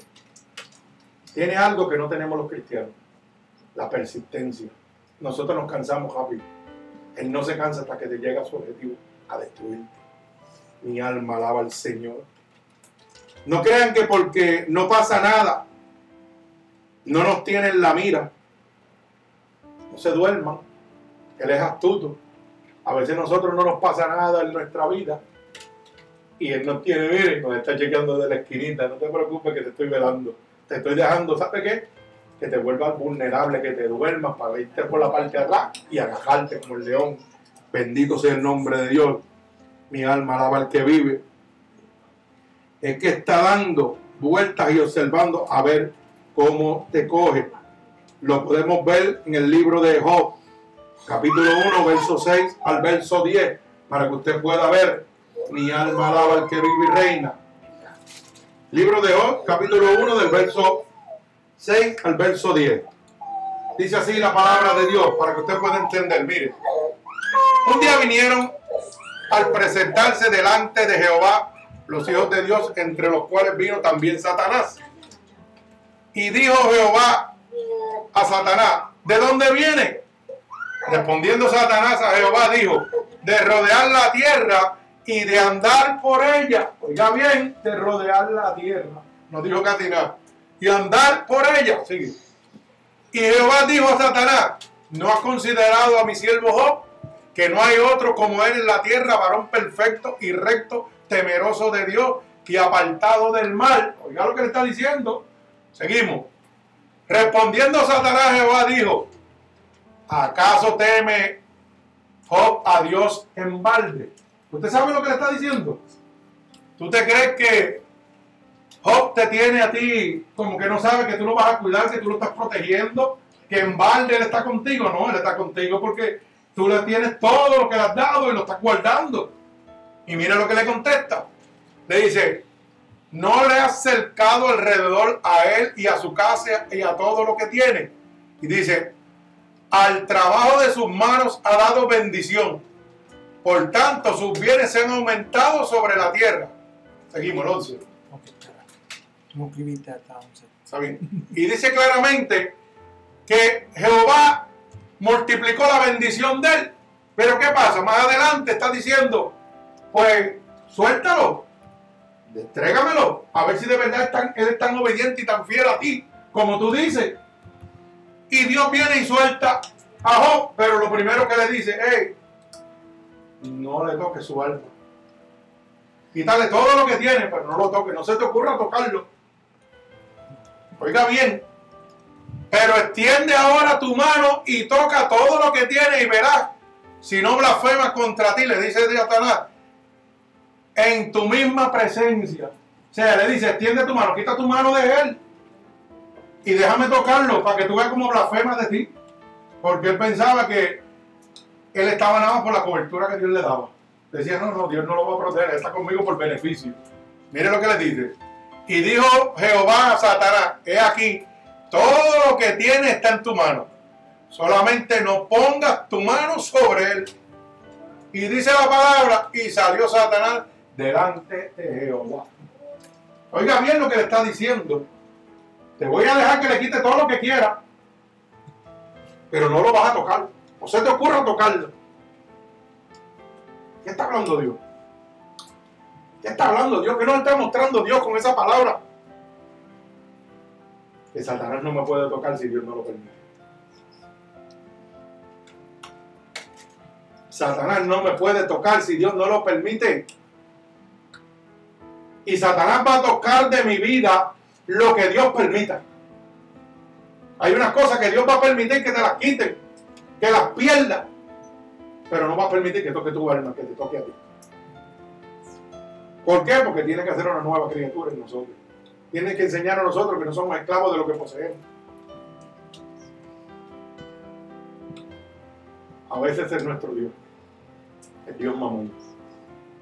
Dios del dinero, Dios de la riqueza, Dios de la material, se llama Dios mamón. Y a veces Dios dice, te lo voy a quitar, ¿sabes por qué? Porque no puedes ser esclavo de lo que posees para servirme a mí. Todo lo que tú necesitas te lo voy a dar yo. Yo te voy a mostrar que Satanás no te va a poder tocar. Tú quieres felicidad, yo te lo voy a dar. Tú quieres hogar, yo te lo voy a dar. Todo lo que tú quieres, yo te lo voy a entregar. No te preocupes que tú veas que lo material se pierde. Satanás no te va a tocar. Y eso le dijo a, Satanás. ¿Y qué dice la palabra? Que Satanás tuvo que irse. ¿Y qué dice? Que enfermó a Job, le quitó toda su riqueza, le mató toda su familia. Sus propios amigos, cuando vieron lo que Job estaba pasando, ¿saben qué hicieron?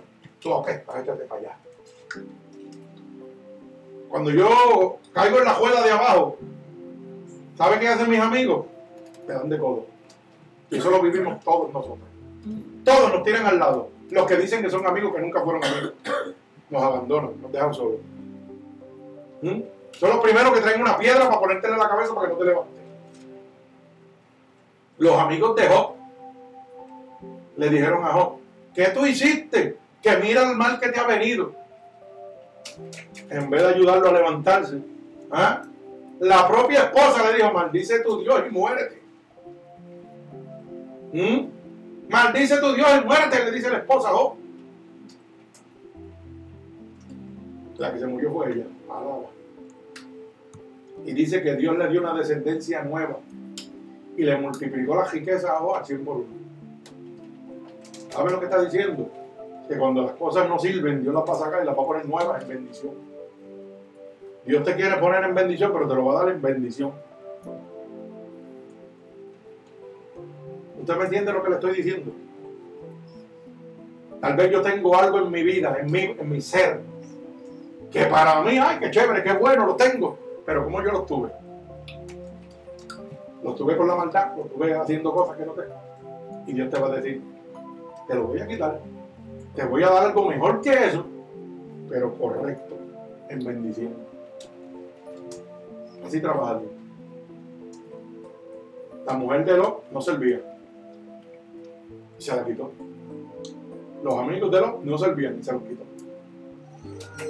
Y Dios dice que le dio una, una descendencia. Dice que la- las personas más bellas eran las de los hijos de, los- de la nueva generación de, de Lot. Díganme ustedes.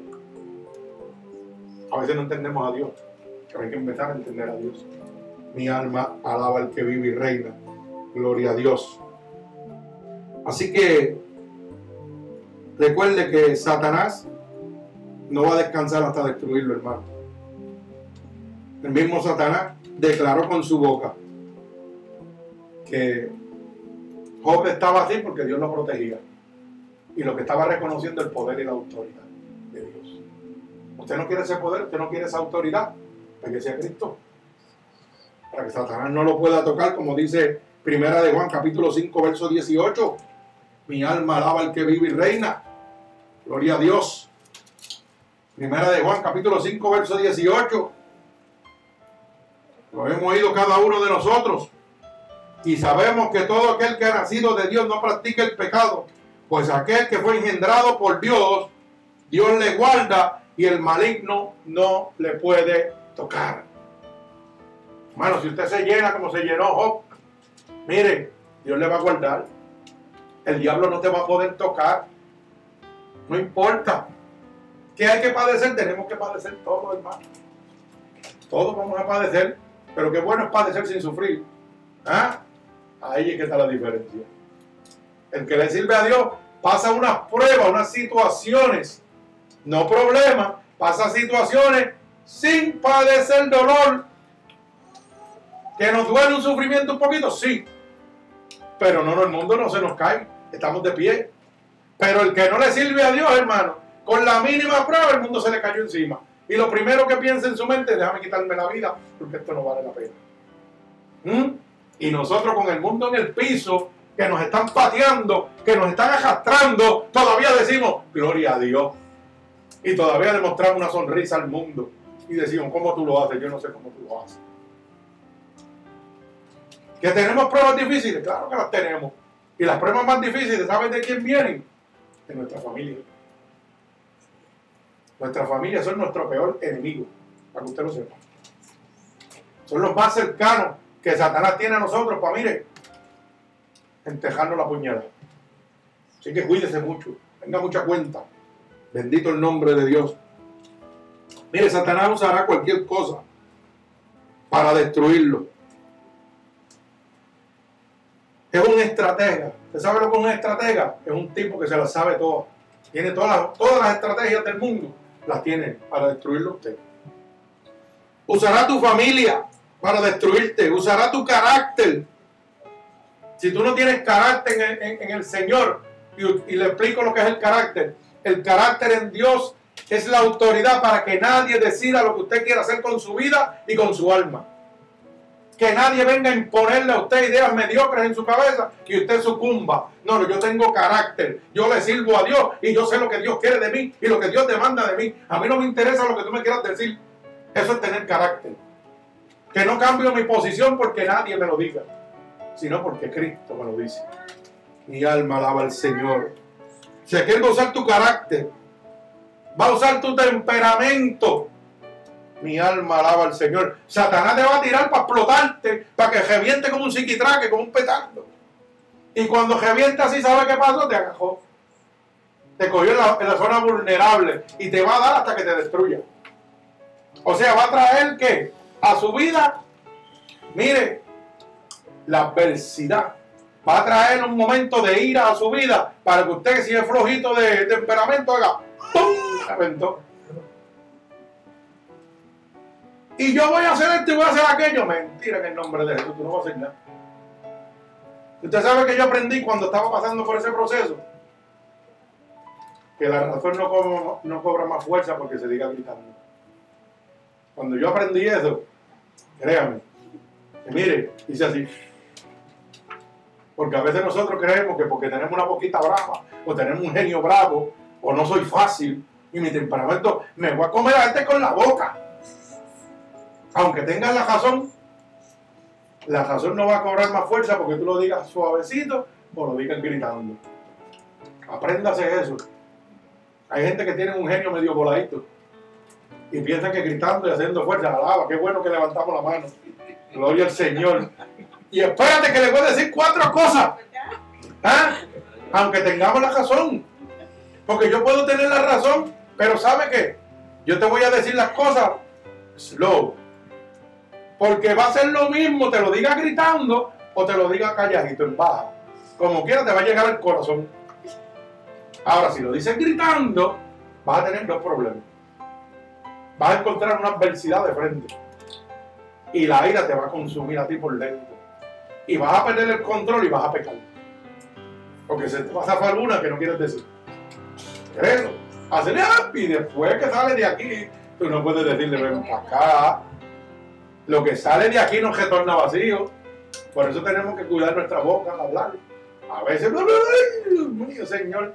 Dice que la palabra dice que nada retorna atrás vacío. Que todo lo que desate con tu boca es hecho. Y desata bendición. ¿Ah? Por eso Esteban le dijo, Señor, no tomes en cuenta. Le declaró bendición. Él podía maldecirnos porque lo estaban entrando a pedrar. Yo puedo maldecir a todo, a todo el que me entra a pedrar, todo el que me ha hecho daño. Claro que lo puedo hacer, porque la Biblia dice que todas las cosas me son pero me dice otra cosa.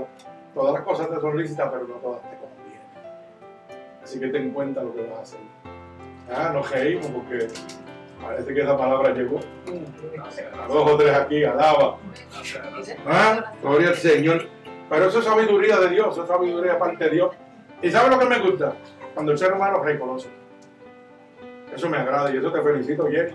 Felicito que ustedes. Oiga, levantó la mano ahí, la sierva. Dijo, yo soy así, pues amén, gloria a Dios. Porque quiere decir que Dios me está hablando. Mi alma alaba al Señor. Gloria a Dios. Dios es bueno, hermano. Así que Dios nos- el diablo nos va a probar con el temperamento, nos va a probar con las cosas del mundo. A lo mejor te van a decir, te voy a quitar esto, a ver qué tú vas a hacer con tu Dios. Y cuando te lo quitan, brinca la coge de tiempo. ¿Mm? Y ay, Dios mío, y ahora. Perdí esto que me costó tanto y esto. Y... ¿Mm? A mí me están probando, hermano, me están probando bien fuerte. Yo estoy viendo las cosas mías yéndose por un chojo. Cosas que pagué, que tuve que pagar el sufrimiento por ellas. Trabajo por ellas. Y lo más triste es ver la persona de frente de ti burlándose. Y tú sabiendo que te está mintiendo. ¿Ah? Y con testigo que mi hermano Juan andaba conmigo. ¿Ah? Y tú lo edificas tú lo haces. Mi alma alaba a Dios. La sociedad. Dios va a usar la- el diablo va a usar la sociedad para destruirlo a usted. El sistema, las computadoras, los internet, todas esas cosas, las va a usar para destruirlo. No es que es malo, es que hay que saberlo usar. Bendito sea el nombre de Dios. Mire, entienda que Satanás va a usar lo que tenga que usar para matarlo espiritualmente, para robarnos la fe número uno y perder toda la confianza en Dios.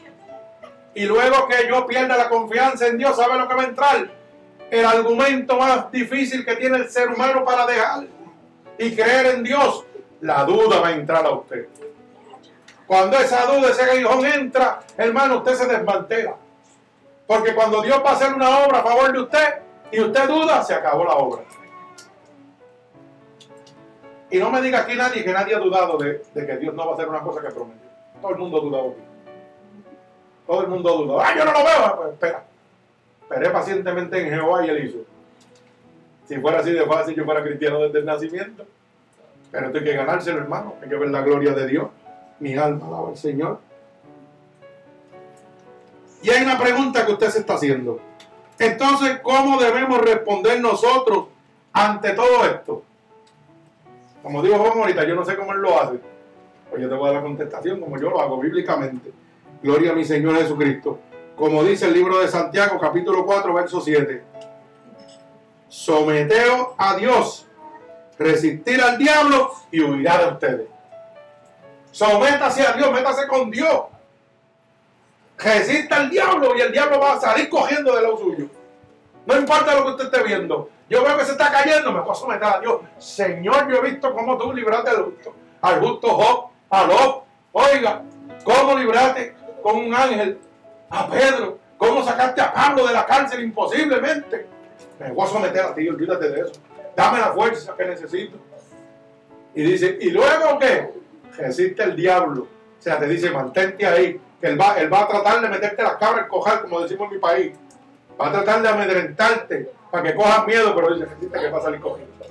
No tengas miedo que él va a salir corriendo. Mi alma alaba al Señor. Someteos pues a Dios y resistir al diablo y huirá de vosotros. Apunte ese verso y métaselo en su corazón. Resiste al diablo y él va a salir corriendo.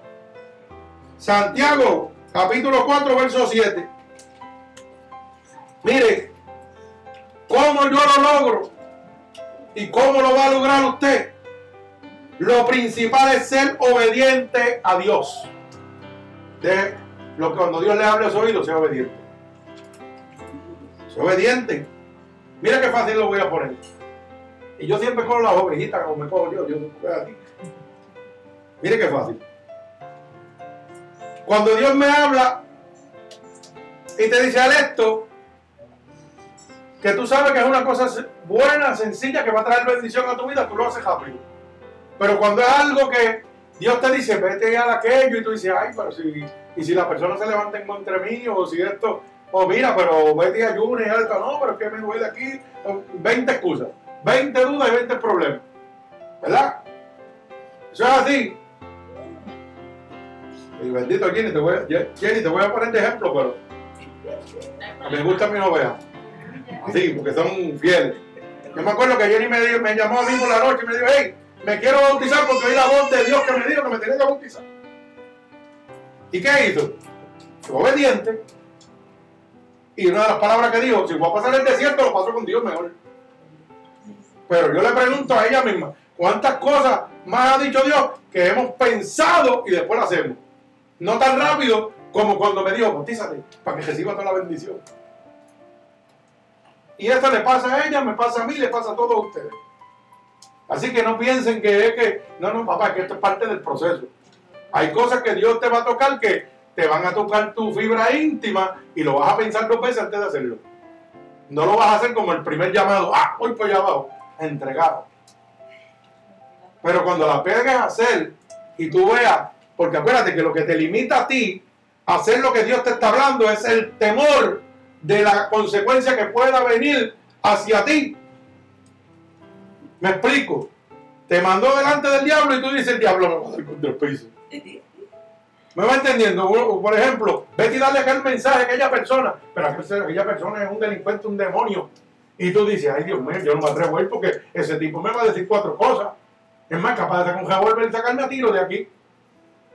Ahí entra el temor y la duda.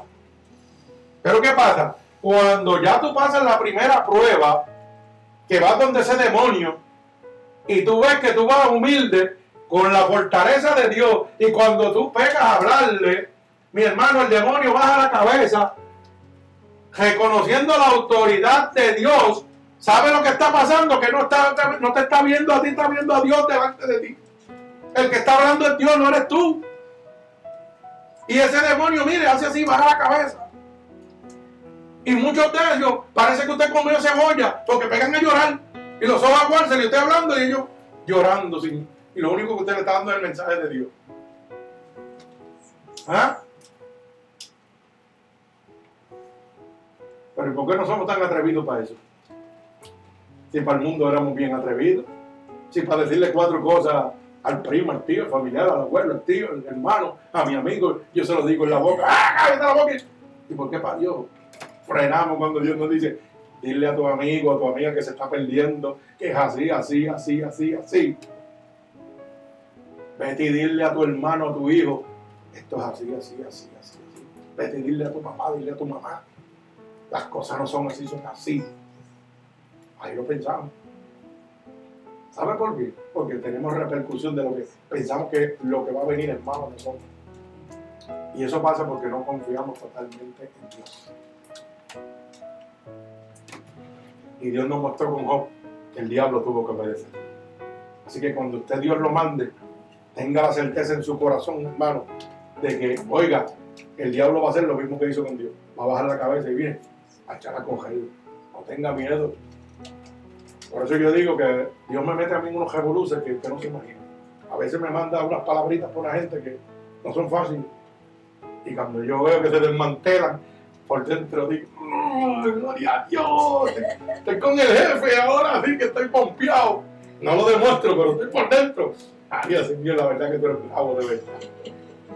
Pero la primera vez que lo hice, hermano, temblé a primera que fui a llevar la palabra de Dios a una persona que no era muy buena, temblé, las patas me temblaban porque yo tenía ese miedo de que esa persona para atrás me diera una bofetada. Yo dije, aquí voy a dejar el evangelio y vamos a ponernos los puños, porque no hay otra. ¿Mm? Y cuando yo dije la primera palabra que vi que la cabeza hizo así, yo dije, este es mío. Me así como el gallo pelea. Yo dije, este es mío, lo tengo en el bolsillo ya. ¿Mm? Y después yo me dijo, no es tuyo, soy yo, no eres tú. Me dijo, no tengas más concepto de decir que el que debe tener. Pero solamente un instrumento. Aprendamos eso siempre. Bendito sea el nombre de mi Señor Jesucristo. Así que hermano, ¿cómo lo podemos lograr, hermano? A través de la obediencia a Dios, a su palabra. Pero eso no es suficiente con eso, ¿verdad? Es necesario hacer frente a Satanás. No es solamente ser obediente, no es solamente guardar su palabra, hay que hacerle frente al diablo. Y ahí es donde la gente dice, ay, aquí lo quiero. Pero tú no eres un valiente. Hágale frente al diablo porque el diablo no va a mirarlo a usted, va a mirar al que anda con usted. Y va a salir cogiendo. Mi alma alaba al que vive. Mire, hay que hacerle ese frente a Satanás, no es salir huyendo. No es quedarnos llorando por lo que nos está pasando, sino pelear la batalla, ser obedientes a la voz de Dios. Satanás tratará de asustarlo a usted como un león rugiente para tratar de robarte la fe y la confianza en Dios. Lo primero que Satanás va a tratar es de meterte el miedo de encejarte las, cabras en el cojal para, ¿sabe qué? Para que tú pierdas la confianza y la fe en Dios. Ah, mira, este tipo no, no, cede. Porque cuando yo llevé la primera palabra, el tipo primero, como que, un pero el gatito hizo, ¡tum! Escocotó la cabeza y yo dije, ¿ahora qué?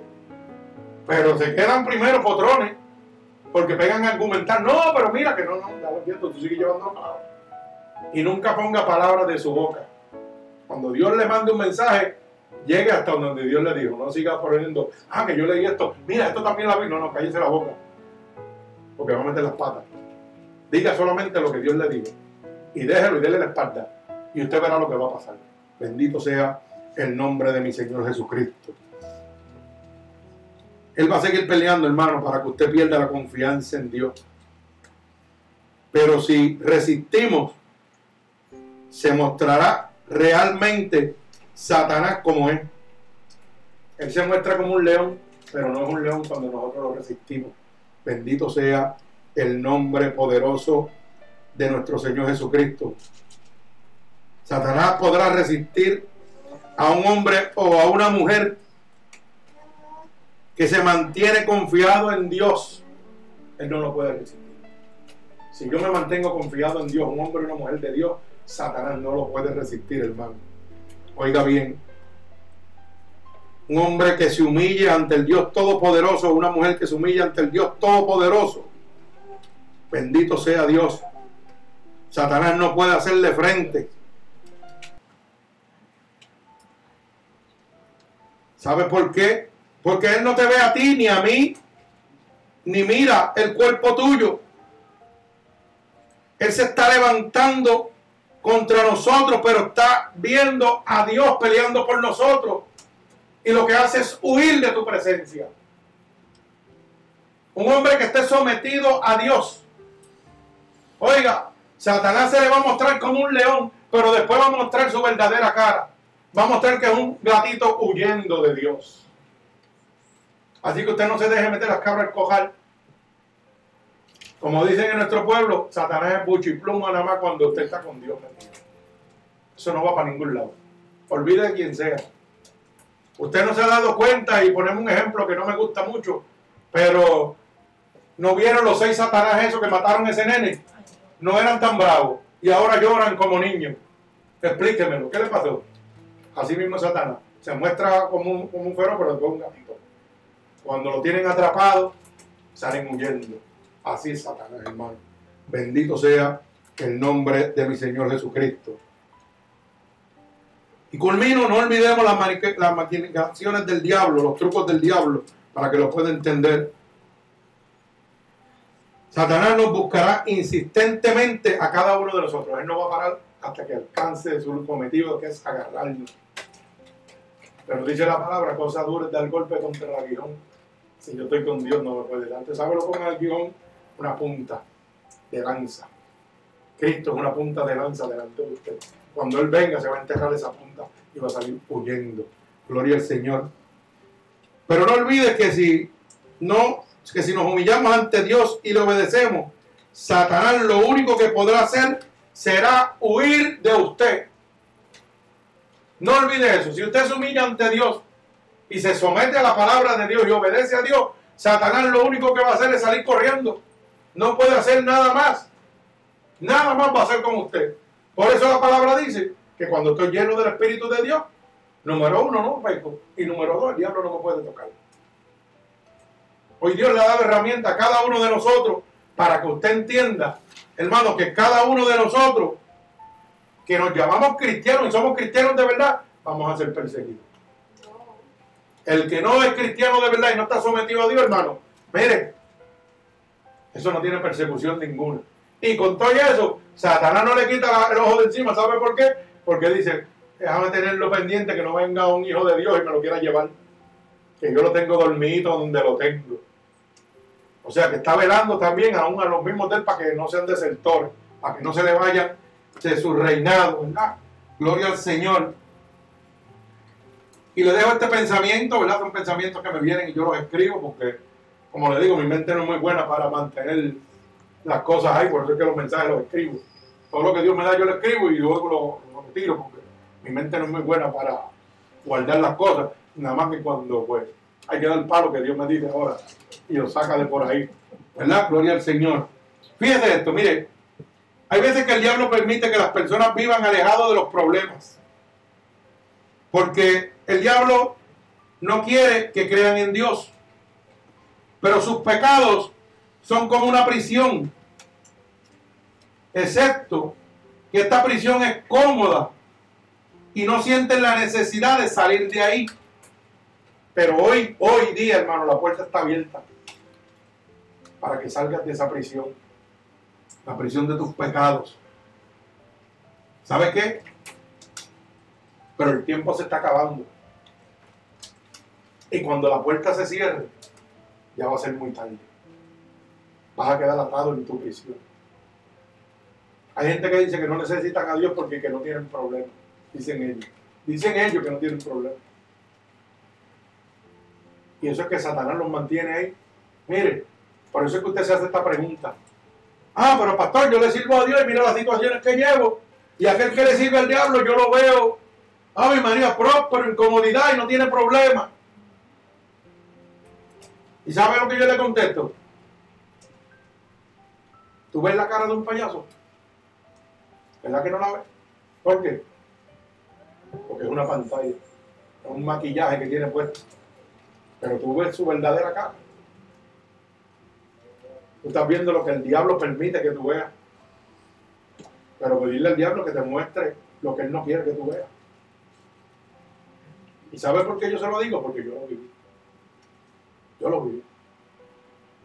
Cuando yo estaba en el mundo, yo hice un montón de cosas buenas y malas. Ayudé gente como nunca. Pero la ayudé con cosas malas. Para mí eran buenas, pero eran malas. ¿Y sabes qué pasó, hermano? Que yo vi el dinero coger por mis manos, pero mucho, pero mucho dinero. Pero mucho, le estoy hablando mucho. Mucho. De seis dígitos, para que, lo vaya, para que vaya entendiendo. De 500 mil arriba. ¿Sabe qué me costó? Matrimonio, mis hijos. Y todo el mundo, ah, caro para aquí, caro para allá, caro para aquí, caro para allá. Y no hacía nada más que bregar con cajos clandestinos. ¿Y sabe qué? Todo el mundo era canito aquí, canito allá. Pero nadie sabía lo que Canito lloraba y sufría cuando estaba solo en un cuerpo. Y cuando amanecía, vamos a la vida nuevamente. Licor, mujeres, gozo, prendas encima, vamos para aquí, vamos para allá. Pero con un temor de que llegara la noche. Y cuando llegaba esa noche, hermano, el único que sabía lo que estaba sufriendo era yo. Así trabaja Satanás. Te muestra la parte bonita del mundo, pero no te muestra la verdadera realidad del que está viviendo ese mundo. No tenía familia, no tenía hijos, no tenía Esos seis dígitos entraron por aquí y se fueron como si nada. Se desapareció todo. Toqué el piso, porque lo perdí todo. Familia, hijos, todo. Hasta que llegó Cristo a mi vida. Aprendí de la más mala manera la contestación que ustedes a veces se hacen pregun- se preguntan. ¿Y por qué aquel que le sirve al diablo está tan bien? Eso te cree tú que está bien. Eso te cree que tú que está bien. Oigan el testimonio del Padre. ¿Cuántos millones tenía? ¿Mm? Oigan, ¿cuántos millones tenía? ¿Y cómo declara ahora? ¿Cuántas veces trató de quitarse la vida? ¿Cómo declara que era un infeliz totalmente? Así trabaja Satanás. Es el rey del engaño. Es el rey de la manipulación. Bendito el nombre de Jesús. Aparentamos lo que no somos de verdad. Así que, como dije al principio de esta predicación, la persecución del cristiano es necesaria para ver la gloria de Dios. Cuando usted esté en medio de la prueba, no le diga a Dios que le quite la prueba. ¿Sabe lo que tiene que pedirle? Señor, acompáñame en medio de ella, no me suelte en medio de esta prueba. No le digas, ¿cuándo va a pasar esto? No, no, Señor, porque mientras más dure la prueba, más cerca va a estar tu Dios. Es que a veces no entendemos las cosas de Dios. A veces yo quiero que mi problema se acabe. Cuando yo no entendía las cosas de Dios, yo decía que este problema se acabe ya. Pero ¿sabe qué pasa? Que también la cobertura de Dios se me iba del lado. A veces yo le digo, Señor, pues dame más dolor de cabeza porque así tú y yo te tengo conmigo.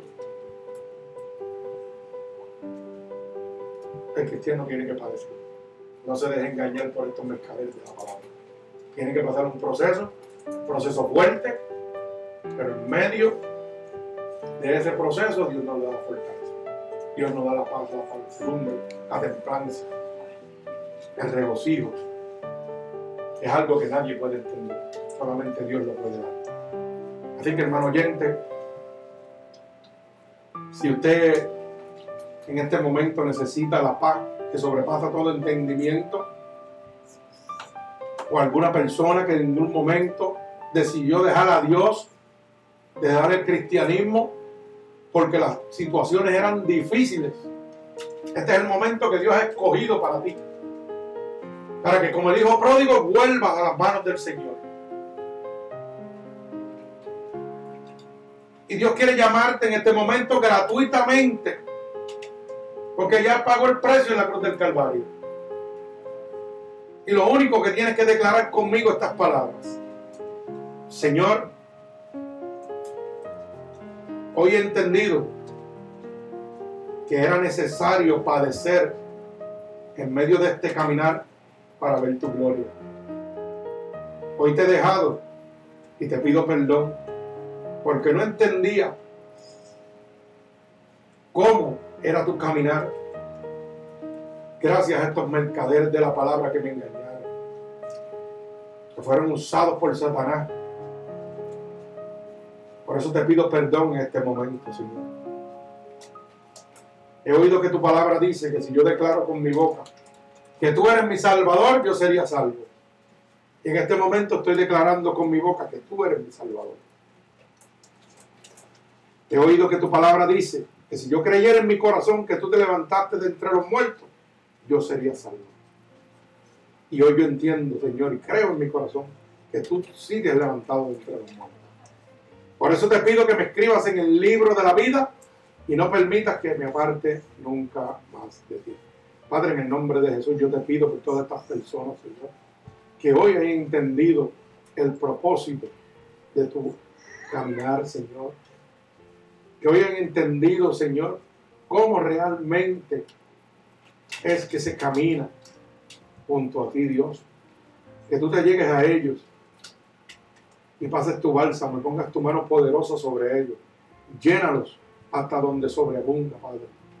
Padre, en el nombre poderoso de Jesús y por el poder de tu palabra, yo declaro ahora mismo un toque del cielo sobre ellos, como confirmación que tú lo recibes como lo tuyo. Los ato con cuerdas de amor a ti, en el nombre poderoso de Jesús. El pueblo de Cristo dice amén. Amén. Dios los bendiga.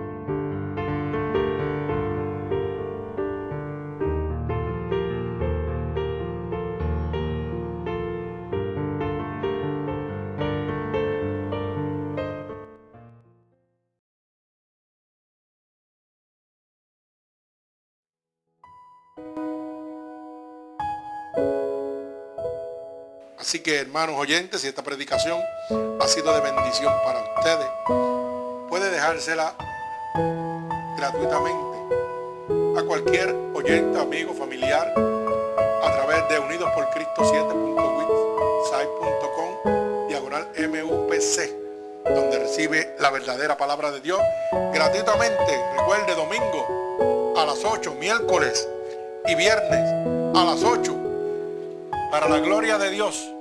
Nos puede escribir a través de nuestro email Ministerios Unidos por Cristo 7 arroba gmail.com y conseguirnos en Facebook en www.facebook.com pastor.roberto.valentín gloria al Señor para la gloria y honra de nuestro Señor Jesucristo.